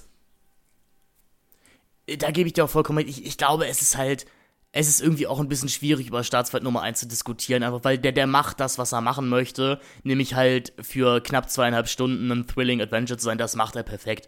Das kann Tony Scott, äh, das ist Autopilot für ihn, was er hier macht. Er bringt uns diese Überwachungsästhetik halt eben auch ins Hollywood-Kino, auch eben diese Idee, uns ständig eben so mit Texttafeln zu vermitteln, wo wir gerade sind, weil mhm. auch natürlich auf der Inszenierungsebene wir uns ja ständig fragen können, oh, sind das entweder sind das Überwachungsbilder, die wir hier gerade sehen, denn die Kamera nimmt ja häufig auch mal so einen Überwachungs Überwachungsraum ein und du hast diese grandiose mehrdeutige letzte Szene gerade schon angesprochen. Ähm, er ist es, also es, der Film ist natürlich auch absolut in die Popkultur eingegangen und ja. das war ja auch der Film, der, als der NSA-Skandal kam, der, der immer referenziert wurde. Ich persönlich finde, diesem, diesen Vorschuss Lorbeeren kann er nicht ganz statthalten. So, weil ich meine, wenn, wenn wir Top Gun gesehen haben, dann siehst du im Jahr alles klar, hier, hier haben die 80er auch irgendwie filmisch begonnen oder sowas. Oder ähm, das hat sich bei mir hier nicht so ganz rüber gerettet als irgendwie einen der letzten großen Filme der 90er. Das, das ist der Film thematisch natürlich, aber ähm, gutes, gutes Mittelmaß. Also nein, kein Mittelmaß, der Film ist kein Mittelmaß, aber in Tony Scotts Werk würde ich sagen, gutes, gutes Mittelding. Also es ist nicht, äh, es kommt nicht an die dialektische Brillanz von einem Crimson Tide ran. Also nein, dafür, nein, dafür es ist, es ist kein absoluter Höhenflug, es ist, es ist absolut Dienst nach Vorschrift. Es ist viel zu unschuldig alles, das muss man einfach ganz klar sagen. Das ist nicht grimmig genug. Ähm, das ist dann auch, äh, das, das, das, das ist irgendwie auch ein Film, wo man ganz klar sagen muss, der hat halt, äh, wie gesagt, einerseits das Problem, andererseits den Vorzug, Will Smith zu haben, weil halt eben ich das schon sehr treffend finde, halt eben dieses, dieses, diesen absolut äh, über, also wirklich jede, jede ähm, Düsternis in der Welt zu äh, auffangende Typ Will Smith, der das halt eben äh, verkörpert, diese gute, gute Laune-Attitüde, dass das hier als dick, also hergenommen wird, um es eigentlich zu dekonstruieren. Und auf der anderen Seite schätze ich den Film halt auch dafür, dass er halt wieder einen Seitenhieb für Top Gun drin hat, den er auch schon in Crimson Tide mit drin hatte, wenn Gene Hackman die großartige Line sagt, wenn sie hier nicht richtig was schaffen wollen, dann können sie ja zur Air Force gehen. Ähm, und, und ja. dass er dann, dass er hier in Staatsfeind Nummer 1 halt eben zeigt, diese, diese lustigen, süßen Boys aus Top Gun, äh, diese Typen, wenn die keinen Krieg mehr haben, den sie schlagen können, ja, was tun die? Die sind dann diese absolut widerlichen Wichser ins Staatsfeld Nummer 1 mit ihren Föhnfrisuren, die halt für irgendwelche Privatarmeen arbeiten und äh, dann eben dir hinterher rennen und versuchen, dir das Leben zur Hölle zu machen. Also ich glaube, die Hölle, die hier entsteht, entsteht nicht so wie bei The Game durch den Mindfuck, sondern einfach durch diese permanente Verfolgung. Das ist eigentlich der Stress, der hier ausgelöst wird, weil ich glaube, wenn du so Ja, aber die ist mir nicht, die ist mir nicht stressig genug. Also ich, ich finde das nicht, ich, ich finde es einfach nicht psychothrillerig genug. Ja, da wäre aber Will Smith an seine Grenzen gekommen, schauspielerisch, das ist halt das Problem. Also so eine Rolle kann halt auch nur so ein Michael Douglas halt spielen, so wie in The Game. Da wäre Will Smith einfach gänzlich überfordert gewesen, äh, muss man ganz klar sagen. Glaub, also da ja, eben, ähm, mein, meinetwegen, aber also das, ich, ich wiederhole mich hier auch nur, aber der Film ist dafür auch einfach zu nett. Ja, sicher. Also äh, er ist, wie gesagt, Will Smith ist hier ja nie am Ende. Nee, ähm, nee, ist er nicht. Ist er nicht. Aber vielleicht ist das auch das also Problem also das, an dieser das ist, Figur. Also das, ist, das ist halt nicht, das ist halt nicht die verlorene Ehre der Katharina Blum, was wir hier sehen.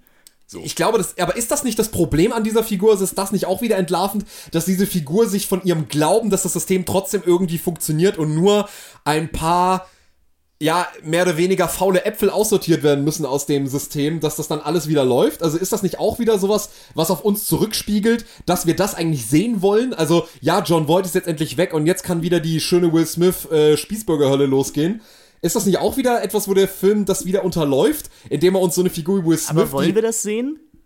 Ich weiß es nicht. Also, also klar, irgendwie, irgendwie schon, aber ich, ähm, ich hätte ihn einfach für den Punkt, den der Film macht, mehr durch die Hölle gehen sehen wollen. Weiß ich nicht. Ich glaube, vielleicht, also eigentlich ist die Hölle eigentlich groß genug, die er dort erlebt, aber wir haben halt, das wird halt alles dadurch aufgefangen, dass Will Smith halt so ein endlos positiver Typ ist, der immer noch an das funktionierende System glaubt. Und ich glaube, das ist vielleicht so ein bisschen der Kick in die Magengrube, dass wir dieser Figur zusehen, die sich das alles trotzdem immer noch irgendwie schönreden kann, dass das doch eigentlich nur ein Missverständnis war und äh, dass, das, dass das im Fall der Fälle den richtigen treffen würde, aber nicht mehr ihn. Und dass wir am Ende eigentlich da sind und so denken so, äh, nein, das äh, wird doch eigentlich relativ deutlich so, dass diese totale Überwachung, so wie die Atombombe in Crimson Tide, alleine die Präsenz eines Überwachungsstaates voraussetzt, dass solche Dinge passieren, wie jetzt gerade in diesem Film. Ähm, das ist, kann man durchaus als Vorteil sehen, aber ich verstehe total, dass dir der Film einfach viel zu glatt ist. Und das ist er sicherlich bis zu einem gewissen Grad auch. Nein, also du, du, ich will nicht sagen, du hast mich überzeugt, aber du, du hast, du hast nachvollziehbare Punkte angebracht. Ähm, wir, wir bieten hier zwei Lesmöglichkeiten an oder zwei Rezeptionsmöglichkeiten und ähm, ihr von den Empfangsgeräten könnt euch entscheiden, wo ihr euch einordnet. Ja. Aber mal wieder schön, Gene Hackman. Also die, diese Post, diese, diese Referenz, die finde ich immer noch wirklich sehr gekonnt. Sehr gekonnt. Äh, ja. dass, man, dass man eben halt auch G sieht, Gene Hackman ist halt einfach wirklich als Figur einfach völlig dem Wahnsinn verfallen. Also da in seinem, in seinem komischen Büro in dieser Fabrikhalle, wo du dir denkst, okay, ja, so stelle ich mir die Zukunft von der Figur aus The Conversation noch irgendwie vor. Voll, voll. Also es ist eine sehr konsequente Weiterführung. Ich meine, also die, diese, diese Garage, in der er haust, die ist nicht so weit weg von dem Dachboden, in der er in, in The Conversation lebt. Ja. Da, da aber auch nochmal Shoutout an The Conversation, ein großartiger Film. Also ja, äh, ja. von komplett vergessener Coppola-Film. Ähm, müsste bei Mubi, glaube ich, noch drin sein. Ja, also äh, Gene Hackman sowieso einer der besten Schauspieler, die wir jemals hatten und äh, da in The Conversation kann man ihm wirklich dabei zugucken, wie er halt eben nicht nur den äh, grimmigen äh, so John Wayne Verschnitt spielt wie in Erbarmungslos oder in in, in Crimson Tide halt eben, sondern äh, halt wirklich einfach als Charakterdarsteller so eine subtile Performance hinlegt, dass es echt kracht.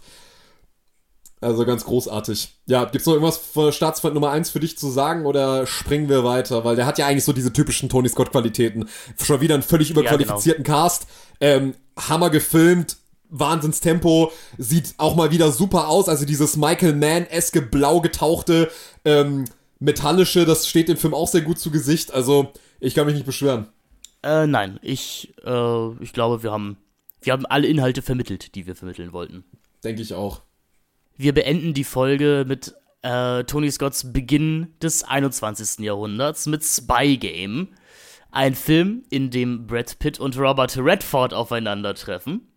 Natürlich auch der Deu tolle deutsche Titel Der finale Countdown und das Ganze ist so ein bisschen eine Varianz eines John Le Carré Filmes. Äh, Robert Redford als Nathan D. Murr hat seinen letzten Tag bei der CIA und statt aber einfach nur gemütlich die Klamotten einzupacken, muss er feststellen, dass sein Zögling Tom Bishop, gespielt von Brad Pitt, in einem chinesischen Gefängnis hops genommen wurde und jetzt erschossen werden soll innerhalb von 24 Stunden.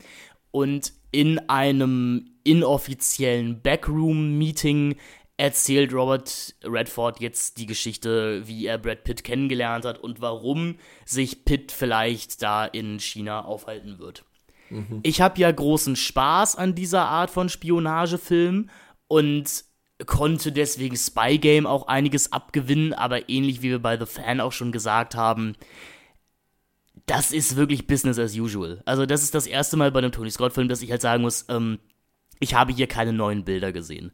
Also er hat mir hier nichts gezeigt, was ich nicht so oder so ähnlich schon mal woanders ich möchte nicht sagen, besser gesehen habe, aber was ich halt schon genauso gesehen habe. Ähm, die Story ist relativ durchsichtig. Ähm, das, es lebt halt komplett vom Zusammenspiel von Redford und Pitt. Das meiner Ansicht nach auch nicht funktioniert. Also ich meine, die, optische Ähnlichkeit ist natürlich äh, irgendwie ein schöner Inside-Gag, dass das ja auch wieder die nächste Staffelübergabe ist. Ähm, die, die bei Martin Scorsese in The Color of Money stattgefunden haben mit Paul Newman und Tom Cruise. Und trotzdem muss ich ganz klar sagen, Spy Game ist ein Film und das können wir wirklich sehr kurz machen. Ich hasse diesen Film wirklich. Also ich, es ist wirklich dieser einzige Film in Tony Scotts Filmografie, den ich bis jetzt benennen kann, wo ich wirklich sage, den kann ich nicht ausstehen. Ich finde den sterbenslangweilig. Ich weiß noch, als ich den das erste Mal habe versucht zu schauen, ich habe drei Anläufe gebraucht, um das Ding mal durchzugucken, weil ich das einfach, ich fand diese Erzählweise völlig misslungen. Der Film ist eigentlich ein Film, wo es um einen finalen Countdown geht, wird aber komplett durch also diese komplette Spannung wird rausgenommen durch diese völlig verquere Erzählweise. Robert Redford sitzt mit irgendwelchen generischen, äh, generischen CIA-Typen, die halt CIA-Sachen von sich geben, ähm, sitzt er halt da und äh, erzählt halt in, Rück, in, in, in, in irgendwelchen Rückblenden seine, seinen Kontakt mit Brad Pitt und was die alles so getrieben haben, was sie für tolle Abenteuer so erlebt haben. Und das nimmt so die Dynamik aus dem Film raus. Es gibt überhaupt keine Ambivalenz in dieser Geschichte. Es ist so sterbenslangweilig und uninteressant erzählt. Ähm, Robert Redford spielt halt so ein komplett kriegstreiberisches Arschloch, der halt irgendwie auch so sagt, so, ja, was halt sein muss, muss sein, ne? Und wenn da 100 Menschen draufgehen, scheiß drauf, Hauptsache wir haben einen Terroristen bekommen auch, das Problem ist, Tony Scott hat halt meiner Ansicht nach mit diesem Film einfach keinen Spaß. Und das ist das große Problem meiner Ansicht nach bei diesem Film. Während bei allen anderen Filmen so egal was du da siehst, egal wie ranzig das ist, ob das jetzt so eine Gewaltszene wie in True Romance oder in Revenge oder in diesen ganzen überstilisierten Actionfilmen, es hat immer irgendwie einen Spaß zu sich gehabt, sei der noch so grimmig. Dieser Film hat meiner Ansicht nach überhaupt keinen Spaß zu sich. Der ist wirklich einfach nur zynisch und gibt am Ende trotzdem dieser Robert Redford irgendwie diese Integrität zu sagen, ah ja gut, ich meine, der Typ war schon immer ein kriegstreiberisches Arschloch, aber meine Güte, ey, der hat wenigstens seinen äh, Jungen nicht fallen Sein- lassen. Seinen Boy rausgeholt, genau. Seinen Boy rausgeholt, der dann irgendwie seine äh, völlig äh, einfach behauptete Liebesgeschichte dort hat. Und das war's dann halt auch. Also ich finde, dieser Film gibt seinen Figuren überhaupt gar keine lekasche Tiefe auch. Also wenn man jetzt so einen Film wie Bube, Dame, König, Ass hernimmt, der halt deutlich bodenständiger erzählt ist, der gibt seinen Figuren wirklich Raum, eben ihre völlige Einsamkeit und wie scheiße einfach dieses Spionleben ist, halt so überhaupt keine Privatsphäre haben zu können und überhaupt kein Leben mit irgendeiner Zukunft führen zu können, nur von Tag zu Tag zu leben. Das gibt halt eben dieser Bube, Dame, König, Ass, Spion, das gibt der diesen Figuren. Hier ist es so ein bisschen, schwingt es so, wird es mal so leicht angesprochen, aber am Ende des Tages ist das ein ewiges, völlig überstilisiertes, ähm, hin und her gehopste zwischen einer Geschichte, die dich eigentlich null interessiert, die ähm, auch, wie gesagt, so eine ganz komische Ideologie hat, eben so, ja, okay, äh, wir gehen jetzt einfach mal in irgend so ein chinesisches Gefängnis und knallen dort alle ab. Ähm, das können wir halt machen, weil wir Amerika sind und es, es wird auch überhaupt keine Krise vom Zaun brechen, wir holen unseren Jungen da raus. Auch das ist so eine typische, es ist halt so eine komische Soldat James Ryan Geschichte, wo so getan wird, als wäre irgendein Agent für Amerika wirklich so wichtig, dass man bereit wäre, eine so internationale Krise vom Zaun zu brechen, nur wegen einem Agenten, was ja absolut lächerlich ist. Ähm, und in letzter Konsequenz muss ich wirklich sagen, dieser Film hat mir auch jetzt gar nichts gegeben. Ich habe mich zwei Stunden lang zu Tode gelangweilt. Ich finde, dass der wirklich schwächste Film von Tony Scott und einfach vergessenswürdig für mich. An diesem Film ist nichts Besonderes, an diesem Film ist kein Spaß, keine Tony Scott typische Ambiguität. Es ist absolut Standardware Malen nach Zahlen und ähm, man macht mit diesen Schauspielern meiner Ansicht nach wirklich gar nichts. Ähm, es ist wirklich für mich eine große Enttäuschung gewesen und in Filmen, wo man ganz klar sagen muss, den hat Tony Scott halt irgendwie mit gemacht und der gehört halt eigentlich nicht in seine Hände meiner Ansicht nach. Das ist das falsche Sujet. Ja, also ähm, Matt Lynch schrieb ja auch, eigentlich ist es ein Ridley Scott-Film. Ähm, Ja, und, und, und selbst der kann sowas nicht. Also der Mann, der niemals liebt, ist ja genauso kacke. Also das, das ist ja genauso eine unmotivierte Scheiße, wo man auch nach fünf Ja. Minuten kein Interesse mehr hat, diesem ö- völlig überkonstruierten Plot zu folgen. Ja, ich, also ich kann da nur sagen, ich, ich mag solche Filme. Ich mag Filme, in denen Spione um Tische rumsitzen und reden. Ich mag, ich mag West- und Ostberlin Spionagekram. Ähm, Weil Herr Lehmer da noch irgendwo rumläuft, ne? Nee, Herr Lehmann, wo ist zu der Zeit noch nicht in Berlin? Herr Lehmann ist erst äh, ab 1983 in Berlin. Stimmt, Ähm, das weiß, weiß, weiß ich als, als Der Film spielt ja zu Vietnam und so, ja, ja. Nee, genau, der, der spielt 75, 76, irgendwie so, da geht's auf jeden Fall los. Ja. Ähm, du, du hast recht mit dem Ganzen. Also natürlich, das ist kein großer Wurf, aber ja, das ist jetzt super subjektiv, ne? Ich mag sowas. Ich mag diese Art von Film. Und ich, ich, also mehr habe ich dazu nicht zu sagen. Ich habe Spaß daran. Ich mag die, die Spionagetechniken, die hier, die mir hier vermittelt werden. Ich mag die kleinen Callbacks im Skript. Ähm, aber natürlich hast du recht, man hat, man erwartet sich hier irgendwie mehr. Ich glaube aber dadurch, dass du den Film mir im Vorgespräch so, so negativ gezeichnet hast, ähm, fand ich ihn dann doch eigentlich recht unterhaltsam. Also ich habe mich nicht gelangweilt, ich habe das, ähm, ich habe das durchaus mitgerissen geguckt, aber ich glaube auch, weil ich mir erwartet habe, dass da noch irgendwas kommt. Also es ist jetzt nicht die Art von Film, die einen belohnt, dass man aufgepasst hat. Nee, null. Also man, es ist wirklich voll, irgendwann hörst du auch gar nicht mehr, willst auch gar nicht mehr zuhören, denkst du so, Alter, man, meine Güte, wie lange redet denn Robert Redford noch bedeutungsschwanger vor sich hin, als wäre er irgendwie ein wichtiger Typ? Es ist so, ach, nee, also es ist, es ist wirklich diese Art von Film, wo ich sage, Tony Scott, okay, ich verstehe, dass man nochmal irgendwie was anderes probieren will, aber das ist einfach äh, wirklich ein nichtiger Film. Es ist ein nichtiger Film, zu dem es eigentlich wirklich nichts zu sagen gibt, weil er nichts Spannendes zu sagen hat. Also es ist halt so ein Ja, typischer, ich- ja, Also ja, das ist auch ein ZDF 22.15 Uhr Film. Das ist 23.15 Uhr, Alter. Also das, das, das ist wirklich etwas, was eigentlich da reingehört. Also so kurz bevor dann irgendwie nachts, was weiß ich, läuft, bevor auf Sport 1 die Sportclips anfangen, äh, guckt man sich Spy Game an. Ich, ich mag die Sequenz in West-Berlin, in der Brad Pitt lernt, wie man ein Spion ist, aber ich kann, ich, ich kann da jetzt honestly auch nichts groß gegenhalten gegen dich. Ich könnte sagen, wir reden demnächst bedeutungsschwanger weiter, wenn wir für mich in die richtig spannende Phase von Tony Scotts Filmografie kommen. Nämlich dahingehend, wo der Mann wirklich sagt, wisst ihr was, Leute, ich hiefe das Actionkino jetzt ästhetisch wirklich mal auf ein komplett neues Level. Denn wenn ich mir die Liste angucke, da sind, glaube ich, ein Haufen Leckerbisse bei. Also wir reden unter anderem, wir reden über Man on Fire, wir reden über Domino und Déjà-vu. Und ich glaube, das sind schon mal drei richtige Schwergewichter, wo ich auch sehr Bock habe, mit dir drüber zu sprechen. Absolut. Denn ich habe das Gefühl, unsere Meinungen könnten ein bisschen auseinandergehen. Oh ja, könnten sie. Also ich habe ja Man on Fire ungefähr auf dem gleichen Niveau wie Spy Game im Kopf. Ich bin wirklich gespannt, ob deine, deine Lesweise von dem Film mir das irgendwie schmackhafter machen kann. Ähm, Und ich, sag schon mal, das ist der zweitbeste Film von Tony Scott. Uh. Ja, ich bin gespannt. Also ich bin wirklich gespannt, weil das ist jetzt halt eben auch die große Denzel-Phase. Und ich glaube, da gibt's auch viel zu vergleichen.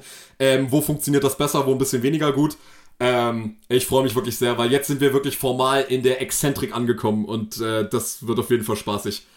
Jetzt wird nicht nur mit den Boys geplayt, sondern auch mit dem Audience und mit dem Filmmaterial an sich. Oh yeah. Wup, wup. Patrick, schön, dass du dabei warst. Gerne. Wir sprechen uns demnächst wieder. Dich hört man beim Projekt Chaos Kino Podcast und hier bei German Gulasch. Ähm, ja, mach es gut, macht es auch gut, liebe HörerInnen. Und ja, nächste Woche brennt dann richtig die Hülle, würde ich sagen. Bis dann. Ciao. Ciao.